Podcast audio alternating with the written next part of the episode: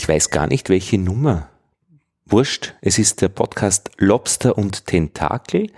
Die Ausgabe hm, X, sage ich jetzt mal, wahrscheinlich nach 80. 80 Mal haben wir schon über Bildung geredet. Lothar Bodingbauer begrüßt euch. Wir haben Mitte Oktober 2019. Das Oktobergehalt ist bei mir heute eingetroffen. Ich kann es mir es wieder leisten zu podcasten. Und ich begrüße und danke, dass ihr gekommen seid, Valeria Heuberger. Hallo Valeria. Hallo. Du sitzt am Sofa neben meinem Hund, der sich zu dir gelegt hat, weil er es immer schön findet, wenn geredet wird. Ein super Blatt. Ja. Und Georg Trasker, danke, dass du gekommen bist. Hallo. Was sage ich zu euch am besten? Wie stelle ich euch vor? Mm. Stellen wir uns selber vor, oder magst du uns vorstellen? Also ich habe euch kennengelernt und das wird wahrscheinlich auch das Thema unseres Gespräches sein, dass ihr am Abendgymnasium in Wien angeläutet habt und gefragt hat, habt, ob ihr nicht vorbeikommen könnt, mit uns jetzt als Lehrer, Lehrerinnen zu reden, aber auch mit Studierenden. Und zwar geht's um den Islam, und zwar wie junge Menschen wie junge Muslime, was junge Muslime erleben. Und wir haben gesagt, ja, das ist super, das wollen wir auch wissen oder es ist schön, dass ihr an uns denkt und wir machen da mit. Entstanden ist eine Ausstellung, die derzeit läuft im Museum für Volkskunde in Wien in der Laudongasse. Und es sind wirklich viele Geschichten geworden, die auf Video aufgezeichnet wurden, wo viele Menschen reden über, ja, und ich habe überlegt, Sorgen und Nöte junger Muslime in Wien. Aber eigentlich könnte sie auch Freuden und die Freude und Begeisterung junger Muslime sein. Unbedingt beides, genau. Das war ganz wichtig. Was sie bewegt, was junge Musliminnen und Muslime bewegt, ihr ja, Weltbild oder ihre Weltsicht, ihre Erfahrungen, die sie also mit nicht-muslimischen Schulkolleginnen, Schulkollegen zum Beispiel machen und umgekehrt zusammenleben. Ja. Und ich war vor, na gestern war ich, vor zwei Tagen, am Sonntag in der Ausstellung, habe mir auf das Bankerl immer gesetzt, das war der, der, der Beamer war warm, das war angenehm, der hat rausgeblasen und ich habe diese Geschichten gesehen und gehört und die sind so thematisch gruppiert, Schulalltag, Ramadan, ähm, Evolution, also auch durchaus zentrale Geschichten, die auch immer wieder aufpoppen irgendwo, durchaus auch als Problem schon auch. Weil Evolution, da gibt's Konflikte, das weiß ich immer wieder mal im Unterricht, Biologie, Physik, wer verkündet da jetzt die Wahrheit? Ist es der Religionsprofessor oder der Physikprofessor? Ja, von welcher Seite kommt, kommt ihr? Ihr kommt von der Akademie der Wissenschaften. Genau. Ist das jetzt äh, der Brotberuf und ihr macht diese Islamgeschichte als in eurer Freizeit? Oder ist das eine Akademiegeschichte? Ne, das war ein Projekt, das wir beide über die Akademie und in der Akademie gemacht haben und also ein Drittmittelprojekt, ein sogenanntes. Das heißt, das Design von dem Projekt hängt auch ab von einem Programm. Das Programm heißt Sparkling Science. Das gibt's leider nicht mehr, es ist im Auslaufen, wo es um die Zusammenarbeit von Wissenschaft und Schule geht. Also es muss echte Forschung sein, die an der Schule stattfindet. Die Schüler müssen echt beteiligt sein und es muss ein Forschungsergebnis geben. In dem Fall ist das zentrale Forschungsergebnis die Ausstellung. Das ist zum Beispiel sehr nett an meinem Institut, am IKT, Institut für Kulturwissenschaften und Theatergeschichte, aber in dem Fall die Theatergeschichte ist, die Kulturwissenschaften sind zentral, dass die ein, ein Video als Forschungsergebnis akzeptieren. Forschungsergebnis muss nicht in einen Text gegossen sein, was sonst ja in den Humanwissenschaften wirklich das übliche Format ist. Kulturwissenschaften ist so der modernere Ausdruck für Anthropologie? Nein, das Ethnologie, ist, Ethnografie? Nein, das ist Valeria. Ich ja, bin vom Institut für Sozialanthropologie, auch im ein Akademieinstitut. Und ja, Kultursozialanthropologie, wie es auch an der Uni gelehrt wird. Da gibt es auch ein eigenes Institut. Das ist etwas, das man eine Wissenschaftsdisziplin, die man zuvor als Völkerkunde bezeichnet hat. Das ist Völkerkunde. Völkerkunde. Das ist, es, es gab ja auch das, oder es gibt es immer noch, nur hat es jetzt einen anderen Namen, das Museum für Völkerkunde. Ja. Das vielen Hörerinnen und Hörern vielleicht bekannt ist Das in Wien. war bei der, beim, beim Heldenplatz, oder? Das ist nur, ja, es ist, Das es existiert noch, jetzt ist es das Weltmuseum, weil der Begriff Völkerkunde eben als antiquiert, das nicht mehr zeitgemäßer Forschung entsprechend gesehen wurde und wird. Und Volkskunde ist aber wieder was anderes. Ja, das äh, habe ich eigentlich studiert. Ja, ist lang her. Äh, heißt jetzt Institut für europäische Ethnologie. Also Volkskunde beschäftigt sich eben mit europäischen Völkern, Kulturen, Traditionen und die frühere Völkerkunde mit außereuropäischen Gesellschaften. Also ein Beispiel, Mhm. bei, bei mir am Institut gibt es verschiedene Reg Regionalgruppen, also regional eben nach den Forschungsgebieten, die behandelt werden. Das reicht von Südarabien über den Indischen Ozean. Äh, ja, Und wer demnach Völkerkunde nach altem nach, nach, Wortgebrauch nach und altem ist jetzt Sprachgebrauch. Und jetzt, also Sozial- und Sozialant Kultur und Sozialanthropologie heißt es an der Uni, das Institut, und mein Institut an der Akademie ist eben die Sozialanthropologie.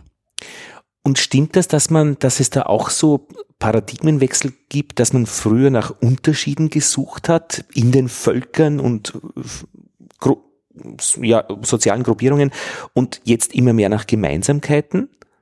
Ja, es wurde schon noch früher nach Gemeinsamkeiten gesucht. Ne? Aber das ist ein Prozess, der sich sehr verstärkt hat, der sehr zugenommen hat. Und ist man da immer im Vergleich zu dem, wie es bei uns ist, oder ist das auch völlig, wird das isoliert beforscht? Na, die Komparatistik spielt natürlich schon eine große Rolle. Also Ah ja.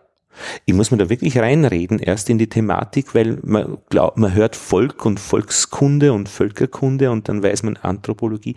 Es gibt ja auch die, die Verhaltensanthropologie auch. Das ist aber mehr bei den Biologen in der Alternstraße in Wien, die sich darum kümmern, wie schauen Menschen aus, wenn sie sich zu einem Aufstand zusammenrotten auf Überwachungskameras zum Beispiel. Haben die gemacht, wirklich. Oder wie schaut jemand aus, der sich beim Fahrkartenautomat nicht auskennt, der hat typisches Bewegungsmuster und dann könnte man Hilfe schicken. Ich habe den schweren Verdacht, die machen wilde Dinge. Da gibt es so EU-Projekte zur Videoanalyse und, und das geht in Richtung Verhalten. ja, äh, das sind wirklich wilde Dinge. Aber Du hast von denen gehört. diese, diese ja, Forschungen oder was immer, Untersuchungen, äh, ja, werden also nicht an unserem Institut Ja, ja. durchgeführt. Und die Akademie der Wissenschaften, das ist eben so ein Österreich-Spezifikum, das ist so die, ich glaube, Leopoldina Österreichs, in Deutschland ist die Leopoldina oder so, also eine Forschungseinrichtung, wo eben keine Lehre dabei ist. Ja, und das, da seid ihr. Es Genau. gibt schon immer Universitätsanbindung ähm, und es gibt auch ähm, dann eben Projekte, die sich offenbar wirklich auch mit der Schule dann verbinden. Sparkling Science wäre da eins. Da gibt's dann auch Geld dafür, da muss man einreichen für Projekte. Georg, du bist der Filmer in der Geschichte, das heißt, du kommst aus wirklich aus, aus, aus, dem, aus dem Filmbereich? Na, eigentlich habe ich Kunstgeschichte studiert Ja. und habe mich dann in den letzten, naja, zwölf Jahren viel mit Zeitgeschichte beschäftigt. Und zwar jeweils, mich haben immer interessiert Projekte, die auf einem Forschungsprozess beruhen, aber sich nicht mit einer klassischen Forschungspublikation an das wissenschaftliche Publikum wenden, sondern die das anders umsetzen und sich an eine breitere Öffentlichkeit wenden. Dadurch habe ich relativ viel auch Ausstellungen gemacht und dadurch bin ich mit der Zeit sehr vertraut geworden mit unterschiedlichen Medien und Mediengeschichte. Ich arbeite zum Beispiel auch immer wieder mit der österreichischen Mediathek zusammen. Das sind unterschiedliche Mediengeschichten und wenn es um Video geht, bin ich halt selber ein Medienproduzent, weil das ein Medium ist, mit dem man, aus dem man heraus sehr schön Ausstellungen machen kann. So ist ja auch diese Ausstellung im Grunde genommen primär eine große Videoinstallation. Und für mich ist es eine sehr interessante Möglichkeit, auf der Grundlage von Forschungsförderung so mit Medien zu arbeiten und Dinge dann umzusetzen. Weil Forschung bedeutet vor allem auch eine gewisse Langzeitig Langfristigkeit. Wir konnten zwei Jahre ein Projekt entwickeln. Würde mhm. ein Kurator an einem Museum diese Ausstellung machen wollen, hätte er wahrscheinlich ein halbes Jahr Zeit dafür. Mhm. Kann sich eigentlich nur das testen in dem halben Jahr. Und wir hatten eineinhalb Jahre reine Forschungszeit, um was zu entwickeln. Das könnte man, also das kann man eigentlich fast nur in der Logik von Forschung. Oder man ist Privatier. Ja, das verstehe ich gut. Würde ich so eine Geschichte fürs Radio machen, was ich ja auch tue, hätte ich einen Monat Zeit. Mhm. Und ich würde mir äh, junge Musliminnen und Muslime suchen, vielleicht auch eben die Lehrer dazu, oder eben Menschen, die damit in Verbindung stehen, auch aus dem Schulbereich, aus, dem, aus, dem, äh, aus der Schulaufsicht, aus der Behörde. Und ich würde auch so ein Produkt machen, vielleicht jetzt nur akustisch äh, fürs Radio, aber ich hätte einen Monat dafür Zeit. Mhm. Und Valeria, was hast du bei der Geschichte gemacht? Du, ich habe dich immer äh, gesehen, du warst bei den Aufnahmen dabei und ich habe so den schweren Verdacht gehabt, du hast ähm, das aus einer anderen Position begleitet. Ja, das ist richtig mit der Produktion der Videos im technischen Sinne und auch in einem gewissen Sinn, inhaltlichen Sinn. Äh, es ist nicht meins. Äh, ich habe forschungsmäßig mich seit vielen Jahren mit Muslimen und Musliminnen ja, primär in Südosteuropa beschäftigt, historisch, also historisch. Südosteuropa, das ist praktisch der Balkanraum, äh, Bosnien. Der Ball zum ja, okay. Beispiel, zum Beispiel, also Albanien. Äh, früheres Jugoslawien, also okay. Mazedonien, Kosovo mhm. und habe einerseits sowohl eine historische Perspektive mhm. dabei gehabt, also wie gesagt seit vielen Jahren, vor allem Bosnien zur Zeit der Habsburger Monarchie und beschäftige mich auch mit dem Islam in Österreich, auch schon ziemlich lange. Das ist also mein, meine Ausgangsperspektive. Was ist eine historische Perspektive? Eine historische Perspektive ist, dass ich, bleiben wir bei Bosnien, gewisse Aspekte der bosnischen Geschichte, Religionsgeschichte, Kulturgeschichte, Sozialgeschichte mir einfach genauer unter die Lupe nehme. Und dich dadurch und, besser dort aus Und mich äh, sowohl mit Archivmaterial als auch mit dazugehöriger zeitgenössischer Literatur auseinandersetze. Bleiben wir bei einem Beispiel. Äh, ich habe vor einigen Jahren ein Forschungsprojekt zum Thema der Pilgerfahrt von bosnischen Muslimen zur Zeit der österreichisch-ungarischen Herrschaft, also eine Periode von 1878 bis 1918, äh, mir einfach näher angeschaut. Wie, wie lief das damals ab? Wie waren die Ausgangspositionen der Akteurinnen und Akteure, also der Pilgerinnen und Pilger, die eben von Bosnien nach Mekka gefahren wird, um die Wallfahrt, mhm. den Hajj zu vollziehen wie ging die österreichisch-ungarische Verwaltung, Administration damit um und habe eben zeitgenössisches Quellenmaterial gesichtet, aber auch natürlich äh, aktuelle Entwicklungen der Pilgerfahrt in der heutigen Zeit, den Ablauf, wie wir das heute organisiert im Vergleich eben zu einer früheren Periode mhm. und welche Motivationen haben Pilgerinnen und Pilger heute mir näher angeschaut. Und hast du irgendetwas davon gefunden jetzt in den Gesprächen und Erzählungen junger Musliminnen und Muslime? Zu dem Thema, zur Pilgerfahrt. Zu etwas von diesem ja, Hintergrund? Äh, das Thema der, der, der Pilgerfahrt wurde auch immer wieder angesprochen. Die Schülerinnen und Schüler haben einander ja auch gegenseitig interviewt, also Muslime, Nicht-Muslime, Nicht-Muslime, Muslime, Muslime, Muslime, in so verschiedenen Kombinationen. Und bei den Fragen, die die Schülerinnen und Schüler selbst entwickelt haben, war auch die Pilgerfahrt äh, immer wieder ein Thema, ob sie sich vorstellen können, auch einmal die Pilgerfahrt zu vollziehen, ob sie das für wichtig erachten, ob es eine Rolle spielt für sie. Und da kann man auch recht schöne Antworten. Also, dass sie das unbedingt einmal machen möchten, aber erst in einem, in einem, ja, fortgeschritteneren Alter. Aus finanziellen Gründen, aber auch, weil sie gemeint haben, ja, da versteht man vielleicht das dann mehr, worum es endlich geht. Und äh, ja, aber durchaus. Gibt es da eine Verbindung zwischen den Themen heute zu denen, zu diesen historischen Themen, die natürlich, du kennst? Natürlich, weil äh, allein die Frage der Motivation, die Pilgerfahrt zu vollziehen, auch die Art und Weise, die Organisation, äh, weisen viele Ähnlichkeiten noch in der Fragestellung, in der persönlichen, emotionalen und die Pilgerfahrt, das ist ein sehr, sehr emotionales Thema mhm. für die mhm. beteiligten Personen. Ähm, da gibt es sehr viel äh, Vergleichbares.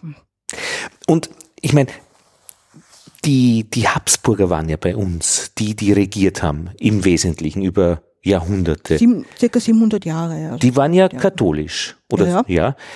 Find, ich meine, von katholisch zu muslimisch ist es halt doch ein weiter Weg. Findet man da noch irgendwelche Reste dieser Haltung ähm, jetzt zum Beispiel in der Schulbehörde, ich meine, keine Ahnung, Maria Theresia, Schulsystem und Österreich und äh, es gibt ja jetzt auch den Stadtschulrat und die Schulverwaltung, die treten ja auch auf als große Akteure. Gibt es da noch irgendwas, was, was eine Habsburger Tradition, die katholisch ist, äh, heute zeigen würde? Oder ist die Frage eigentlich ein Blödsinn? Das Lustige ist, dass da äh, einer unserer Interviewpartner, der Michael Söris ja. von, der, vom, von der Bildungsdirektion, ähm, einmal in einem Interview sagt, die Schule ist kein Ekklesiastikum, sondern, wie sagt er, was ist dann, aber das, der, der gegenteilige ja. Begriff, also es ist keine, es ist, es hat nichts mit der Kirche zu tun. Ja. Es soll nichts, also die Religion, es ist eine staatliche Sache, eine säkulare Sache. Das hat schon Maria Theresia gesagt. Ja. Zitiert er hier Maria Theresia. Aber und gut, zwar in dem Kontext, dass er sagt, ähm, es soll keinen Gebetsraum in einer Schule geben. Aber dass man ihm das umhängen würde, er als Vertreter der Schulbehörde, irgendwie, dass das praktisch katholisch, äh, äh, katholisch-Habsburger Geschichte ist, die einfach die Muslime nicht haben wollte, das ist zu naiv, zu billig. Das ja, ist das ist viel zu billig, ja. weil die, die Monarchie, also war ja dann im, die, im fortgeschrittenen Stadium, ähm, hat er sehr Acht gegeben, die verschiedenen religiösen Gruppen in diesem Vielvölkerstaat, das war ja schließlich ein extrem komplexer Staat, ja. gleich zu behandeln. Gleich zu behandeln. Und ich glaube, man kann sogar sagen, ich, meine, ich bin jetzt kein Habsburger Spezialist, aber ich glaube, man kann sagen, dass diese Gleichbehandlung der religiösen Gruppen mindestens einmal vom, vom Haupt der Monarchie her eigentlich besser funktioniert als die Gleichbehandlung der Ethnien oder der Nationen. Ja. Weil da hat es große Spannungen und große Ungleichgewichte gegeben die ja auch dazu beigetragen haben, dass diese Monarchie zugrunde gegangen ist. Aber wenn man denkt, bekannt, das sind solche Dinge eher für die Juden. Ähm, die haben Franz Josef geliebt und immer als ihren Schutzheiligen quasi angesehen, mhm. weil der, der selbst natürlich zutiefst katholisch war, also nicht natürlich, er war es, ähm, sehr Acht gegeben mhm. hat, dass ähm, dass es da keine politische Ungleichbehandlung gibt. Er wollte Loeger die längste Zeit nicht zum Bürgermeister von Wien machen. Und ich glaube, dass da dessen Antisemitismus eine wesentliche Rolle gespielt hat, warum er das nicht wollte. Und auch beim Militär war genau. ja die Religionen. Und das genau. finde ich beim heutigen Militär auch immer ganz interessant, ja. weil es gibt den Militärimam, der war auch Religionsprofessor am Abendgymnasium und da wird hoher Wert darauf gelegt, dass eben es für auch Muslime funktioniert. Äh, das hat, glaube ich, auch eine wichtige historische Tradition, dass eben gerade diese beim Militär diese Gleichbehandlung ja. wichtig war. Es gab immer die Feldimame und die Feld äh, ähm, ähm, na, Feldrabbiner, Ja, ja, eben, ja. die da mit waren mit den Truppen, so dass jeder Soldat eine religiöse Betreuung hatte und es wurde selbstverständlich äh, koscher gekocht im, im Militär, es war kein Problem. Ähm, ich weiß es jetzt nicht, aber ich meine, wenn es koscheres Essen gab, war das für die Muslime sowieso dann auch Die hatten auch geeignet. eigene, ihr eigenes Koch- und Essgeschirr, damit Mhm. das ja nicht mit Schwein in, in Berührung kommt. Ja, also Aber, aber die Habsburger haben sich äh, dann wahrscheinlich f- einige Zeit vorher schon mit den, mit den äh, Evangelischen geclasht. Da, Ja. Da gab's, also das war, aber das waren Jahrhunderte vorher. noch. Genau, das ist wirklich eine Diese andere äh, Geschichte. äh, äh, Gegenreformation. Genau. Da muss man tief in, uns, in meinem Geschichtsunterricht kramen. Äh, ja, verstehe. Aber Und das Islamgesetz, das es bis 2015 gab. zwischen 1912, also in, in, in, in der österreichischen Reichshälfte in äh, Cisleithanien und Transleithanien, das war also die Ja. Doppelhälften, und äh, zwischen 1912 und 2015. und das war gut, das Islamgesetz. Es wurde von den Muslimen als äh, für sie adäquat und gut Mhm. Betrachtet. Mhm. Pro, ähm, Proteste gab es dann natürlich im Zuge der Neuformulierung des Gesetzes 2015. Und ich kann mich noch sehr gut, und das war ein, ein interessanter Prozess, ich kann mich noch sehr gut erinnern an das Jahr 2012. Ja, 100 Jahre Islamgesetz. Mhm. Mit, äh, gab es eine Fülle von Veranstaltungen. Mhm. Und es war Eitel Wonne und Österreich, also es ist die staatliche Rolle als Vorreiter im Hinblick auf die Behandlung von Musliminnen und Muslimen europaweit immer wieder für sich in Anspruch genommen. Mhm. Und dann, relativ kurz danach, ne, 2015, gibt es dieses neue Islamgesetz, das sehr viele Proteste und eigentlich große Unzufriedenheit innerhalb der islamischen Glaubensgemeinschaft hervorgerufen hat und noch hervorruft. Ja gut, da sind wir ja schon in der, in der, in der Ausstellung selbst, die ich eben vorgestern gesehen habe. Ähm, und als ich diese vielen Geschichten angehört habe äh, und angesehen habe, vor allem angesehen, ich finde, das Bild ist schon großartig. Also wenn da zwei Leute miteinander reden, ist es nicht wurscht, was der eine auf dem Kopf hat. Eine Haube zum Beispiel, ein junger Mann. Und das zu filmen ist schon schön. Also ohne Ton, äh, ohne Bild, ich finde, da fehlt was. Ich hab mir gedacht, das könnte man eigentlich äh, im Podcast ja auch gut hören, weil es geht ja um die Inhalte, um die Geschichten. Ich glaube, das geht auch. Es, Man könnte das gut hören. Ähm, aber das Bild ist phänomenal. Auch der Hintergrund in diesen Bildern, äh, auch die Richtungen, in die diese Menschen schauen. Ähm, das ist schon schön. Und die Schulbe der, der, in der Schulbehörde, der Stammbaum im Hintergrund, aber ein völlig normaler Mensch, äh, der da völlig normales, also verständliches spricht, wo man sagt, ja, ich verstehe, was er sagt. Aber auch da ist das Bild fein. Ja, Das diese, diese Zettel hinterm Schuldirektor, die in alle Richtungen durcheinander hängen. Dein Schuldirektor, gell? Mein Schuldirektor. Ähm, ich fand das sehr interessant. Das hat mich beim Schneiden und beim Anschauen des Bildes immer so beschäftigt, äh, wie die aufeinander Bezug nehmen.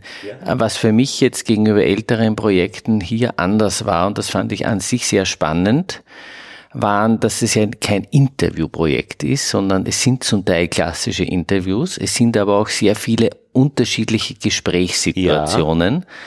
Und manchmal saß ich mit der Kamera oder mit der Valerie gemeinsam, je nachdem, ähm, da drei Leuten gegenüber und die haben vor allem miteinander geredet. Wir haben quasi nur Hölzeln reinwerfen müssen und das ist dann gelaufen. Und manchmal saßen da drei und die haben alle nur mit mir geredet.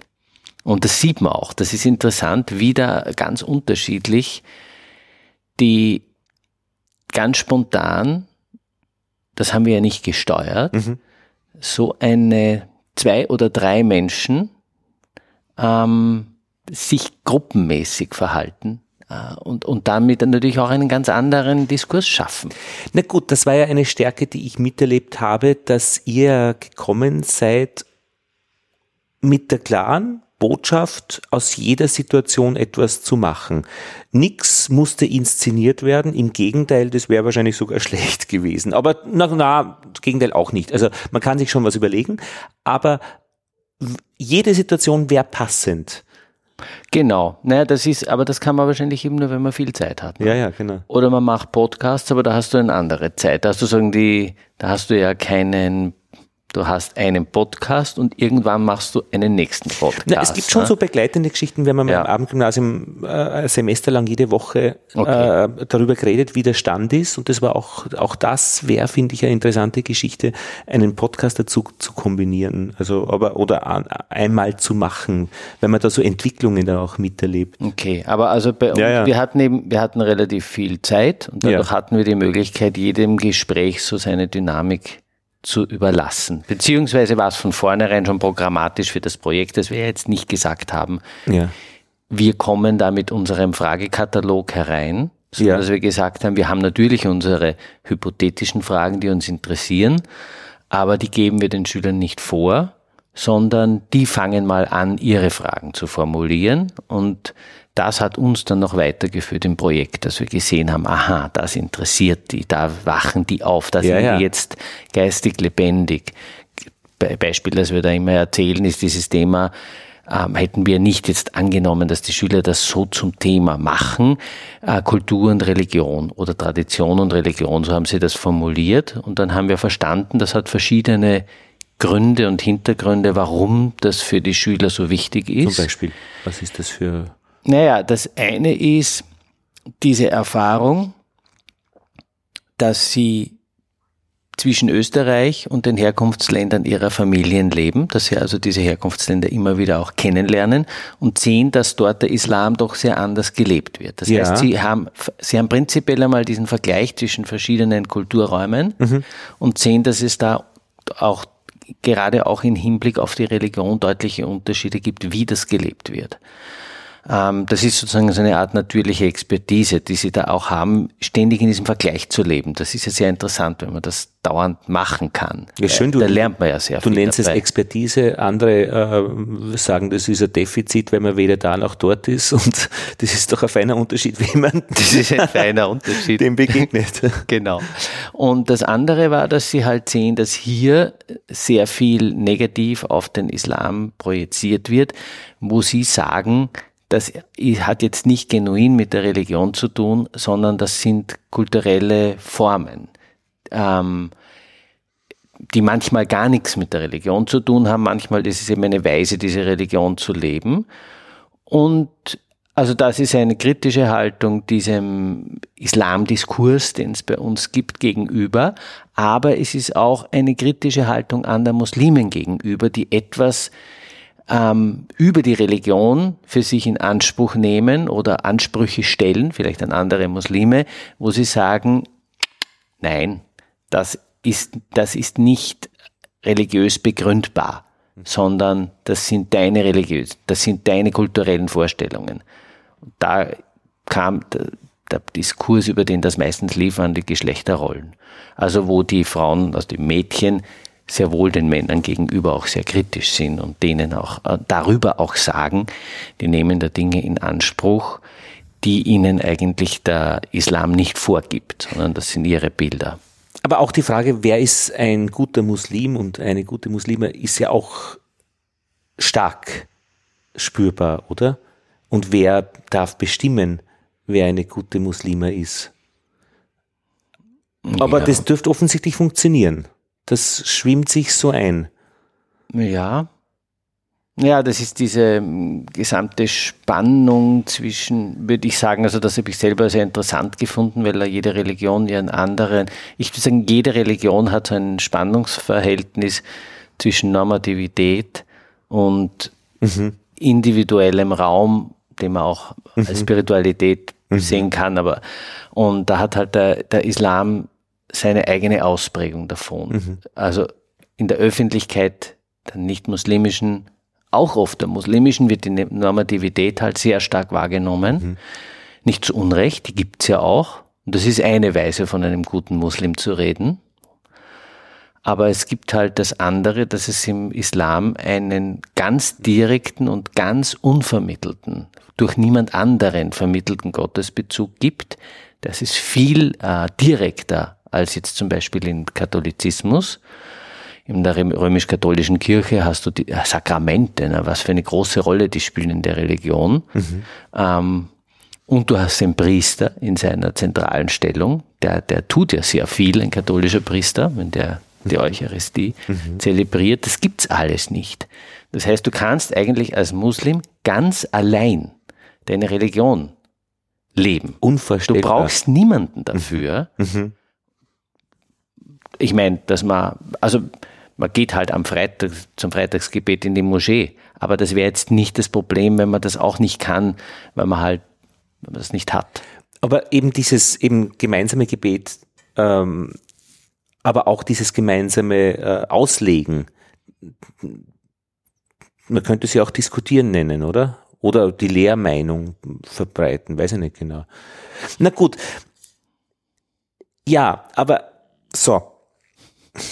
Viele verschiedene Richtungen. Aber zum Politischen. Ich habe diese Ausstellung gesehen und diese ganzen Geschichten, die ihr gesammelt habt und habe so den Eindruck bekommen, das ist jetzt wirklich die aktuelle Situation, was junge Musliminnen und Muslime im Schulkontext bewegt. Hast du das wirklich ja. gefunden da drin? Ich, das ist gut. Ja, und ich hatte diesen Eindruck, das Ganze ist so viel milder und normaler und dem Leben verbundener ähm, als politisch, medial verbraten, verkocht, verlautbart wird. Das heißt, was ich über Medien höre zum Thema Islam, äh, was ich von Politikern höre, von Parteien, von Programmen und welche Probleme es gäbe, ist davon in, das ist ein großes Geheul im Gegensatz zu diesen vielen ruhigen, reflektierten Stimmen, die sehr wohl Themen ansprechen, aber meistens eigentlich im Alltagsverhalten. Wie gehen wir als Schule damit um, wenn es Gebetszeiten gibt? Ja, da gibt's aber Lösungen, die werden diskutiert, die werden einmal ein bisschen links, rechts über, übertreten, auch wenn, äh, wenn äh, oder, oder, oder entwickelt. Aber es ist so viel ruhiger. Ich finde, es war ein, es ist ein interessantes Gebiet menschlichen Zusammenlebens, nämlich das der Gegenwart. Und das hat mir schon sehr gut gefallen. Hast du manchmal das auch, hattest du manchmal auch das Gefühl, dass wir irgendwas zu rosig zeigen oder so? Ich habe darüber nachgedacht, äh, welche Stimmen wir nicht hören. Und ob die eventuell viel Gewicht auf der Waage haben, diese Stimmen, die wir nicht hören. Aber nachdem ja ich jetzt äh, unsere Schulsituation kenne, weil ich ja an diesem Abendgymnasium unterrichte, habe ich den Eindruck, das, was alle hier erzählt haben, stimmt. Das ist ungefähr das, was bei uns geredet wird. Die Intensität stimmt. Ähm, und dass es im Wesentlichen wirklich gut funktioniert, stimmt auch. Jetzt gibt es vielleicht theoretisch Leute, die nicht dieser Meinung sind, die wir nicht gehört haben, aber die höre ich natürlich eigentlich auch nicht. Vielleicht, und das ist dann anzunehmen, gibt es sie nicht. Also man hat,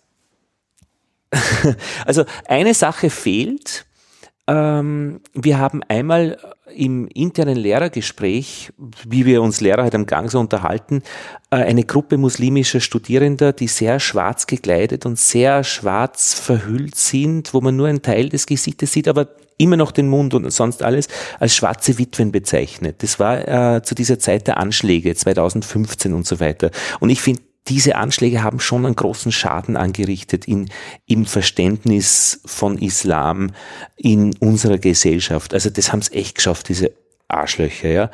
Und das ist auch bei uns in unserem nicht öffentlichen, aber privaten Lehrer-Wortgebrauch einfach durchaus scherzhaft, aber eben, ähm, wir haben, wenn wir uns über diese Menschen unterhalten haben, auch inhaltlich, also wie, wie, wie die im Unterricht so sind, haben wir schwarze Witwen gesagt. Würden das nie öffentlich sagen. Das hätten wir in dieser Ausstellung jetzt nicht gesagt oder nicht drinnen. Also es gibt schon was, was nicht vorkommt. Gut, wir haben die schwarzen Witwen, wie du sie nennst, aber auch nicht gesehen an eurer Schule. Und das ist möglicherweise, dass sie nicht mehr da sind. Ähm, ich glaube, das hat zwei Seiten. Einerseits mag das, das kann ein Zufall sein, das kann auch mit, mit der Phase einer Radikalisierung zu tun haben, dass es die mal gab in einer Wir haben es auch schon Phase. lang nicht mehr gesagt. Muss ich, also jetzt vom Ja. aktiven, also das war wirklich schon zwei Jahre haben wir das Wort schon nicht mehr verwendet. Vielleicht war Und das so. ich ja? glaube, es gibt nach wie vor Muslimas, die so gekleidet sind oder so, die halt schwarz gekleidet sind, die sehr für unsere Augen sehr stark verhüllt sind. Ja. Aber jetzt nicht unbedingt ist nicht, dass das Gesicht bedeckt ist, Ja, ja. sondern dass man den Eindruck hat, ähm, dass diese Kleidung auch nochmal etwas fremder ist für uns. Und dass, dass man auch das Gefühl hat, der Körper ist sehr stark verborgen. Vielleicht durch diese, durch diese Farbe. Ähm, und da muss man, also ich denke, wir sollen sensibel sein und gut schauen.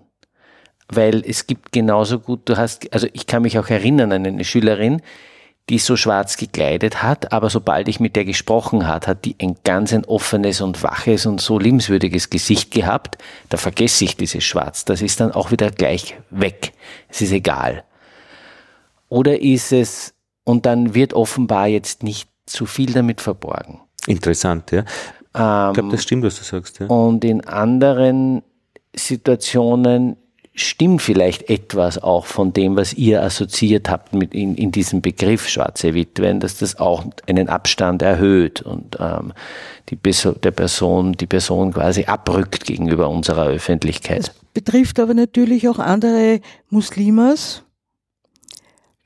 auch Muslime, aber primär Muslimas, die diese Art der Verhüllung auch als vielleicht gar nicht angenehm empfinden und auch für sie aus ihrer Lebenswelt kommen, aus, ihrer, aus ihrem kulturellen Hintergrund kommen, vor allem viele Balkanmuslime ja, sind so, äh, auch befremdlich befinden. Also mit einem Wort, das ist nicht nur etwas, wo man sagt, nur Nicht-Muslime, Mhm. wie immer man es dann formuliert, ärgern sich darüber, stoßen sich daran, äh, finden es bedrohlich, finden es eigenartig. Ja? Eine ganze Bandbreite von Emotionen ist damit verbunden, sondern auch Muslime selber. Ich, das ist ganz wichtig. Also äh, das ist zum Beispiel auch bei einem anderen Thema, wo es um Religion und Gewalt geht. Da fand ich das so zentral, wenn es um den IS und um diesen unglaublich schrecklich gewalttätigen Terror, den der angerichtet hat da im, in Syrien und im Irak geht, dann ist das für Muslime genauso fremd, Ja. bestürzend, Ja. vor allem genauso fremd wie für Nichtmuslime. Und es ist völlig absurd zu erwarten, dass Muslime das jetzt, äh, wie soll ich sagen, als Teil ihrer Kultur irgendwie annehmen. Oder sich äh, dafür entschuldigen müssen. Genau, sie müssen sich daher auch nicht dafür entschuldigen. Für mich war dann schon natürlich in der Diskussion die Unterscheidung wichtig, dass ich es eigentlich nicht akzeptabel fand, wenn die ihre Abwehrhaltung in der Weise zum Besten geben, dass sie sagen, das sind keine Muslime und das ist nicht Islam. Das stimmt nicht. Stimmt Es sind Muslime und es ist auch Islam. Es ist die schlimmste Form davon, die schlimmste Auslegung. Es ist eine kleine Splittergruppe. Es ist den fast allen hier lebenden Muslimen vollkommen fremd, aber es ist leider auch Islam. Und das, also das war zum Beispiel etwas, was mir in den Gesprächen mit den Schülern sehr wichtig war, diese Unterscheidung zu machen. Aber natürlich akzeptiere ich es, dass sie sich davon distanzieren und distanzieren müssen und dass sie sagen, das hat nichts mit mir zu tun. Das ist ja verständlich. Das hat mit, also wenn ein junger Muslim sagt oder ein Muslim sagt, das hat nichts mit mir zu tun, dann tut er das mit demselben Recht, wie ich sage. Also er ist nicht, er ist nicht mhm. individuell in irgendeiner Weise dafür verantwortlich und er, es gibt keinen Grund, dass er sich irgendwie damit identifiziert. Ne? Ja, und diese Gruppe von Mädchen eben, die so schwarz verhüllt waren, war eben, dass sie als Gruppe immer wieder erkennbar waren, auch außerhalb der Schule, auf dem Schulweg praktisch zur, zu, zwischen Bahnstation und Schule. Und das war eben diese Zeit, wo auch wirklich praktisch dieses imagemäßige, äh, also diese, diese Terroranschläge waren, äh, dass man einfach genau das natürlich irgendwen sicher hinprojiziert hat. Und eins meiner Schlüsselbilder gibt's dann auch, wo eben so eine schwarz verhüllte Frau neben einer überhaupt nicht verhüllten Frau ähm, das Maturazeugnis entgegengenommen haben und beide haben gleich gestrahlt. Da haben wir gedacht, okay, das passt, das ist unsere Schule und das ist das Bild eigentlich, das, das, das wir teilen. Äh, es ist dann de facto egal, was jemand anhat. Und ich glaube, das war auch glaubhaft von allen Beteiligten irgendwie erzählt und diese Geschichte habt ihr gesammelt. Und das war die zentrale Geschichte, die daraus entstanden ist, finde ich. Es ist auch unser Glück, indem wir dieses Projekt gemacht haben, dass wir durch diese Art der Gespräche, mhm. die Zeit hatten, mhm. natürlich immer jedem Einzelnen lange ins Gesicht gesehen haben und mhm. lange mit denen mhm. geredet haben. Und das ist genau die Situation, wo du die, das vergisst, wo das egal ist. Mhm. Ähm, irgendwann, es ist nicht ganz gleich, ob jetzt ein Mädchen ein Kopftuch trägt oder nicht. Natürlich macht es einen Unterschied, macht die, die selber auch einen Unterschied. Aber es ist nichts, was, ähm, wie soll ich sagen, was jetzt diesen menschlichen Kontakt und die Art des Gesprächs wesentlich verändert. Na gut, weil ja unsere Schule aber auch nicht erlaubt, dass jemand wirklich verhüllt ist. Also äh, unser Schuldirektor oder die Schulbehörde akzeptiert keine vollständig verschleierten Frauen. Ja, aber die gibt's auch an anderen Schulen nicht und die gibt's doch in Österreich eigentlich nicht. Ich sehe die, wenn dann manchmal im ersten Bezirk, ich als nehme an, dass Touristen, das als ja, Touristen. Genau ähm, und die gab es ja auch vor diesem Verhüllungsverbot ganz selten. Also ganz in meinem selten. Leben hat es nie irgendeine ja. Rolle gespielt. Ja. Es gibt schon, es gibt schon Ecken und Winkel in Wien. Ecken und Winkel ist interessant, ja, dass du das ja, sagst. Ja. Ähm, Kenne ich einige. Ja, jenseits des Westbahnhofs, ähm, 10. Bezirk um den Erlachplatz herum, mhm. 16. Bezirk. Äh, auch da sind jetzt nicht massenweise völlig verhüllte Frauen unterwegs. Und ich glaube in dem Fall auch nicht, dass die äh, Touristinnen oder Urlauberinnen oder was auch immer sind, äh, die kenne ich auch, auch aus dem 22. Bezirk. Urlauberinnen, Touristinnen, wahrscheinlich aus den Golfstaaten, äh, aus dem Donauzentrum. Ich wohne da in der Nähe, ich kaufe dort halt am Wochenende ein und vor allem im Sommer wohnen offenbar in dem gleich angrenzenden Hotel viele Familien mit äh, von der Form der Bekleidung her sind die wohl aus Saudi-Arabien oder eben Golfstaaten, die dann eben dort einkaufen gehen und in dem klimatis oder äh, wenn Ramadan ist, in dem klimatisierten Donauzentrum halt den Tag verbringen. Das ist wieder eine andere Schiene. Solche, die tatsächlich jetzt äh, verhüllt sind und die, die behelfen sich jetzt mit solchen, ähm, wie man es oft von asiatischen Touristinnen und Touristen kennt, mit solchen Mundschutz. Mundschutz, ja, Mundschutz. Ja, ähm, ich glaube nicht, dass sie das tragen, weil sie tatsächlich jetzt befürchten, äh, sich eine Erkältung einzufangen, weil äh, die sind wirklich komplett verhüllt. Das heißt, das Gewand, äh, ein, der überwurfartige Mantel, schleift wirklich bei Weitem nach und sie tragen auch Handschuhe. Mhm. Und das sind sicher keine Touristinnen, weil die sind auch so mit dem Einkaufstrolli unterwegs.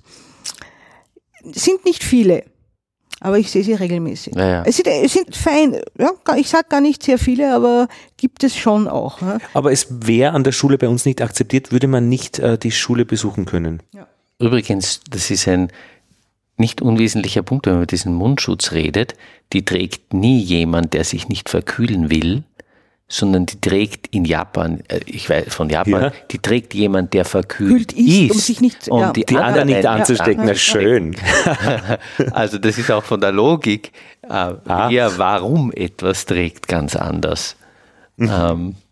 Aber das, ja, das ist immer, also das finde ich auch ein bisschen problematisch, eben immer auch bei der Bebilderung von Islam, äh, wenn einfach nur das Sichtbare genommen werden kann, um für den Islam zu stehen. Ob das jetzt äh, jede Art der Verhüllung ist, das ist ja das Einzige, was man sieht. Also bei einem Burschen habe ich es eh nicht gesehen, äh, die ihr gefilmt habt.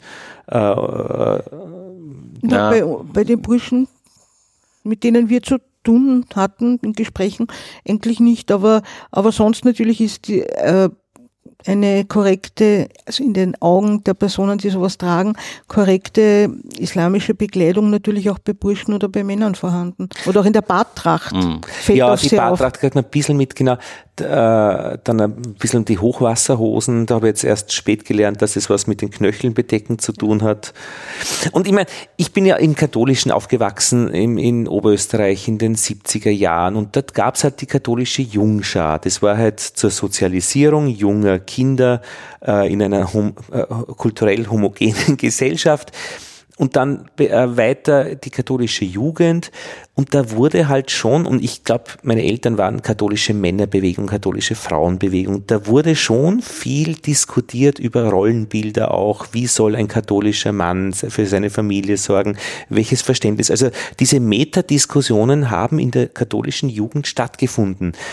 Ähm, dieses Reflektieren und man kann das jetzt kritisieren, wenn man will, das katholische oder die Kirche äh, wir haben immer wieder Seminare besucht, wo wir halt dann geredet haben, Dinge, die uns bewegen. Anti-Stress-Seminar, klar veranstaltet von der katholischen Jugend, aber im Endeffekt war es ein Wochenende, wo junge Menschen miteinander reden. Und was ihr gemacht habt, war diese Kategorie oder diese Liga, ihr habt es geschafft, dass Leute miteinander reden. Und wärt ihr nicht da gewesen, hätten die nicht miteinander geredet. Das ist ein, glaube ich, ein wichtiger Punkt.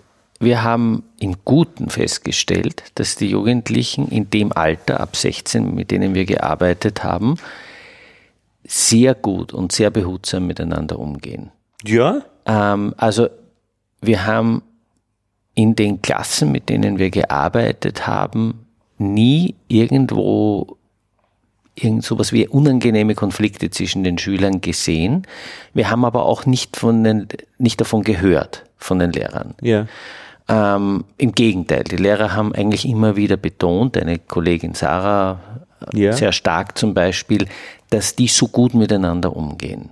Und zwar auch interkonfessionell, interkulturell.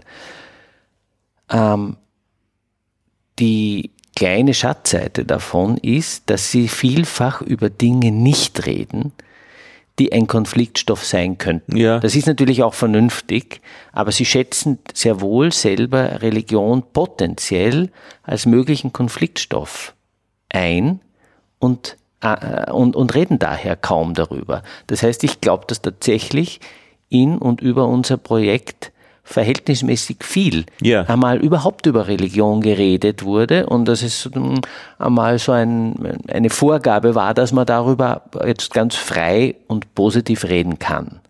Aber das war das Großartige an der Geschichte war, äh, dass es so wenig Talkshow-mäßig war. Also ich, mir stellt immer die Haare auf, wenn ich äh, eine Frage höre, die lautet, wie groß ist denn der Konflikt? Mhm. Alter, was ist das für eine Suggestivfrage, wie mhm. groß? Mhm. Und ich höre das aber ständig auch wirklich von, von, von ordentlichen Medien oder, oder auch von Tageszeitungen, die auch Podcasts machen im Internet und so weiter. Äh, das ist keine gute Art zu reden. Und wie ist es denn mit der Suggestivfrage, gehört der Islam zu Österreich? Ja. Das ist doch die schlimmste Frage. Und man könnte das abmildern, unter Anführungszeichen, man sagt, wie sehr gehört der Islam zu Österreich, ist genauso doof. Ja, sicher. Ja. Also die Art zu reden wurde wirklich beschädigt, finde ich, durch die Terroranschläge, obwohl sie eben mit Islam wahrscheinlich genauso wenig zu tun haben wie äh, Kreuzzüge mit irgendwas anderem oder keine Ahnung, irgend, jetzt, was machen die Katholiken gerade deppert? Eh genug Ausbeutung irgendwo, äh, Frauen unterdrücken, äh, Kinder und so. Aber das wurde bestätigt, aber in, in gleich oder in, in, in, in man kann es nicht vergleichen, aber im, im, in, in hohem Maße auch durch diese üble Art, darüber zu reden. Mhm. In den letzten fünf Jahren. Und es wurde, und man muss das wirklich sagen, von meiner Sicht aus äh, durch die letzte Regierung sehr stark verstärkt, weil äh, das dann immer wieder, immer wieder auch verwendet wurde, um Stimmung zu machen oder etwas voranzutreiben, ein Regierungsprogramm und die Diskussion einfach gelitten hat. Und das war wahrscheinlich bei uns hat mehr Schaden angerichtet wie äh, irgendwas anderes. Ja, die Schwarz-Weiß-Darstellung in vielen Medien, ja. Na, das ist, ist nicht natürlich nur, nicht ja. nur Schwarz-Weiß-Darstellung, sondern das ist eine gewollte Spaltung einer Gesellschaft.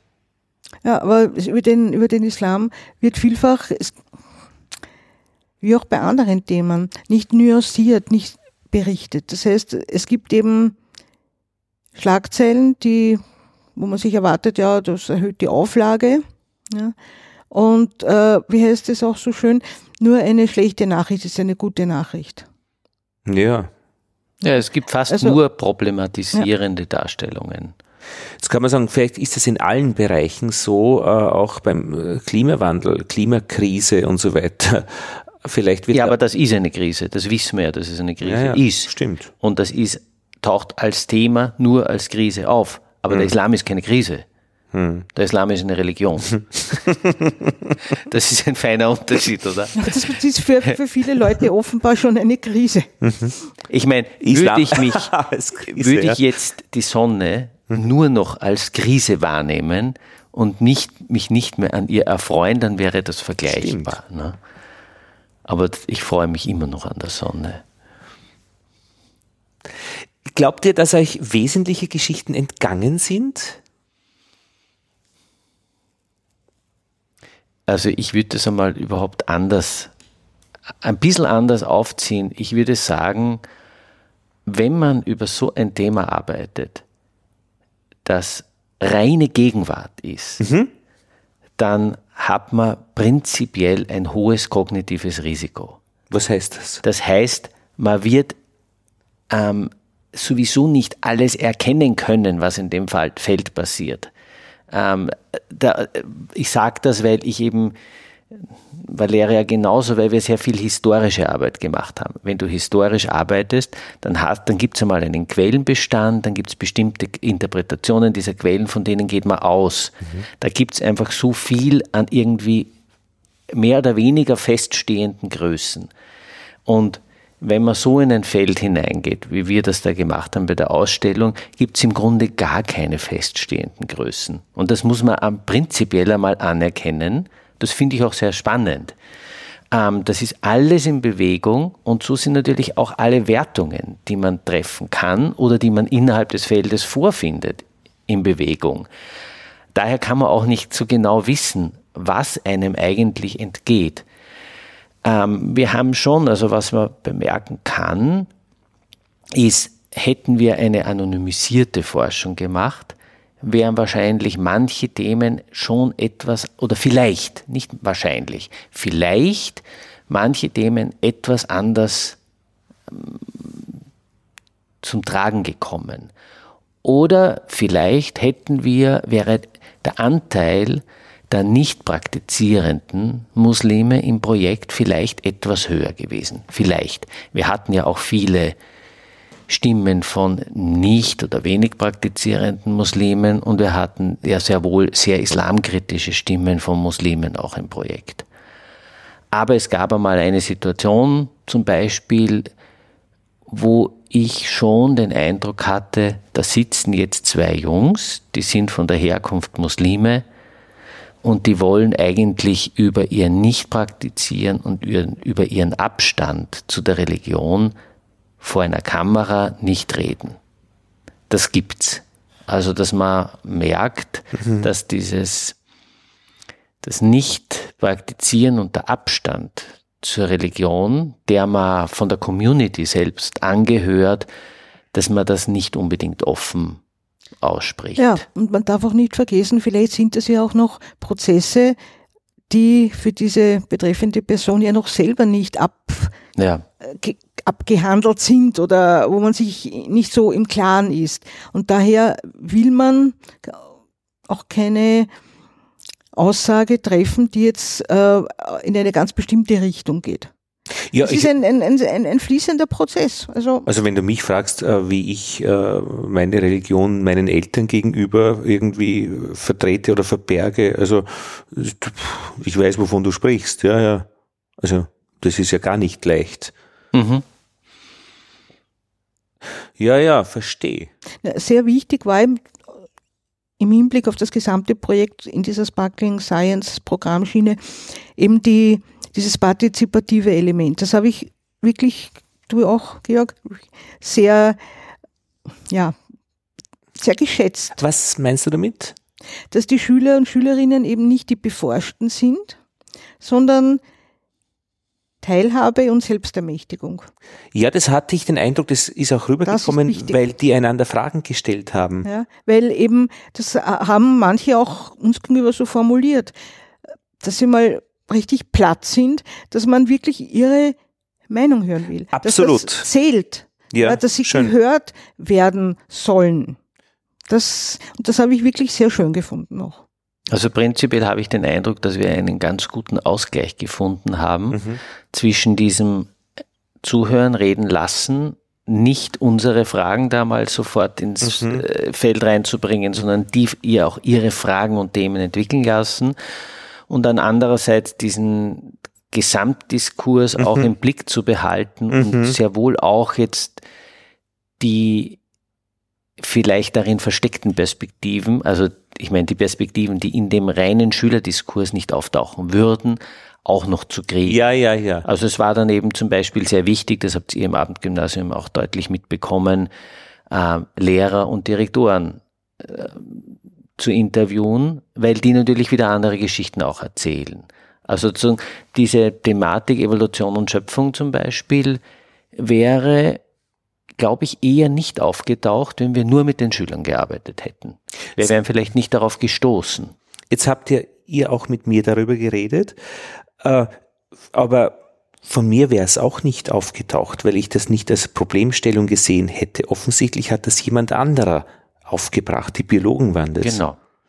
Und weißt du, wo es aufgetaucht ist? Das ist schon auch wieder mal nett zu sehen. Es ist im Islamischen Realgymnasium aufgetaucht, nicht an einer anderen Schule, mhm. weil wir dort vier Lehrer interviewt haben und da sind der Biologielehrer, die Biologielehrerin und Lehrerin und der islamische Religionslehrer sind nebeneinander gesessen und haben sich darüber verständigt. Mhm. Also es war jetzt mhm. auch nicht so, die haben nicht ähm, das war nicht zwischen den beiden mhm. irgendwie ein Konflikt, sondern das war eher, dass die beiden sich darüber verständigt haben, wie kann man das äh, unterrichten, an wen wenden sich die Schüler eher, also das ist dann, das taucht immer wieder dann auf, wenn man sich damit beschäftigt, dass eben die Schüler mit solchen das sind eigentlich emotionale Probleme, mit solchen emotionalen Problemen dann gern zu den Religionslehrern ja, gehen, ja. weil eben die Religion auch auf eine andere Weise mit diesen sehr persönlichen Empfindungen verknüpft mhm. ist, was ja eigentlich was sehr Positives ist. Ne? Mhm. Ähm, und die, die Biologen und die Physiker erfolgreich äh, die Emotionen verdrängt haben aus ihren Fächern. ja. ja. Spannend. Und das war aber eben so ein erhellender Moment, dass allein dadurch, dass die beiden Lehrer da jetzt einfach positiv, ähm, nicht irgendwie gar nicht streitend darüber reden mhm. und es keineswegs so ist, dass der islamische Religionslehrer jetzt da die Schöpfungslehre vertritt und die Biologielehrerin vertritt die Evolution, sondern die reden darüber, wie kann man das unterrichten. Ähm, und ich glaube, das kann man schon als, als gemeinsame, wenn es wo gut funktioniert, dann reden äh, die Leute eigentlich immer mit dem Religionslehrer auch. Also auch, äh, sie, sie besprechen das Problem, mhm. wenn es ein Problem ist. Genau. Also das kann man auch so als, als, als äh, gemeinsamen, also feststellbaren wie sagt man denn, Good Practice. Also auch beim Turnunterricht, glaube ich, äh, oder Ramadan äh, Ja. oder Gebets, äh, also dass von oben nicht irgendwas draufgedrückt wird.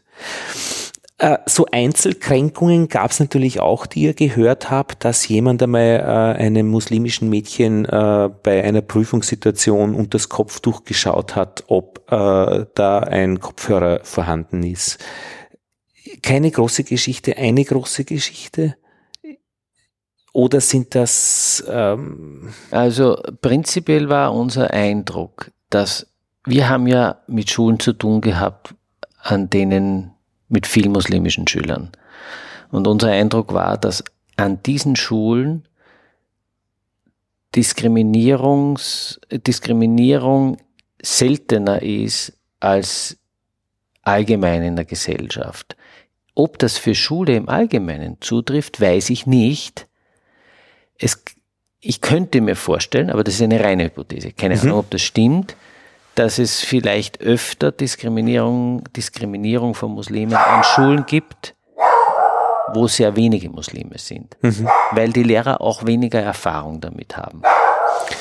Oder weil sie auch, wenn ein Lehrer im 10. Bezirk in der Ettenreichgasse unterrichtet, das hat ein Lehrer dort auch einmal gesagt, wenn der ein Problem hätte mit ähm, kultureller Diversität und vielen Muslimen, dann wäre er an der falschen Schule, ganz einfach. Ne?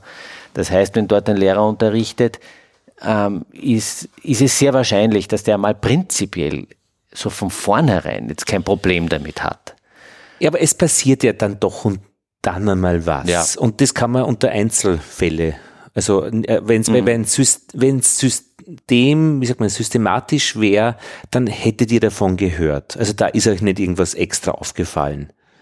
Ich Nein. hatte da auch Gehe ich aus davon, dass das ich denke, so ist, und das finde ich auch besonders schön an dieser Geschichte, dass, dass, dass ihr da praktisch so als, als Außenblick schon Dinge erfahren hättet, die ihr auch weitergegeben hättet, wenn es ein wirkliches Problem wäre. Ja. Ja. Also es waren eher Diskriminierungserfahrungen von Schülerinnen, Ja.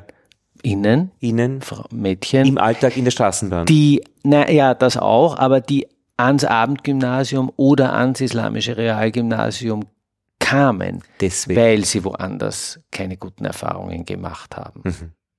Also das habe ich auch irgendwie immer wieder mitgekriegt, dass so diese Alltagssituationen, wenn jemand ein Kopftuch hat, und das ist es nur, das Kopftuch, äh, blöd angemotzt zu werden, das dürfte schon ein Problem sein. Ja, das ist ein manifestes Problem. Und das finde ich nicht, natürlich nicht, nicht gut. Ja, weil das betrifft ja auch wirklich, äh, äh, das hat ja kein, das, ja, das ist aber feststellbar. Also auch eine Lehrerin von uns, die ein Kopftuch trägt, ähm, hat das erzählt und die leidet sehr darunter. Also das ist ja nicht schön. Nein, das ist gar nicht schön.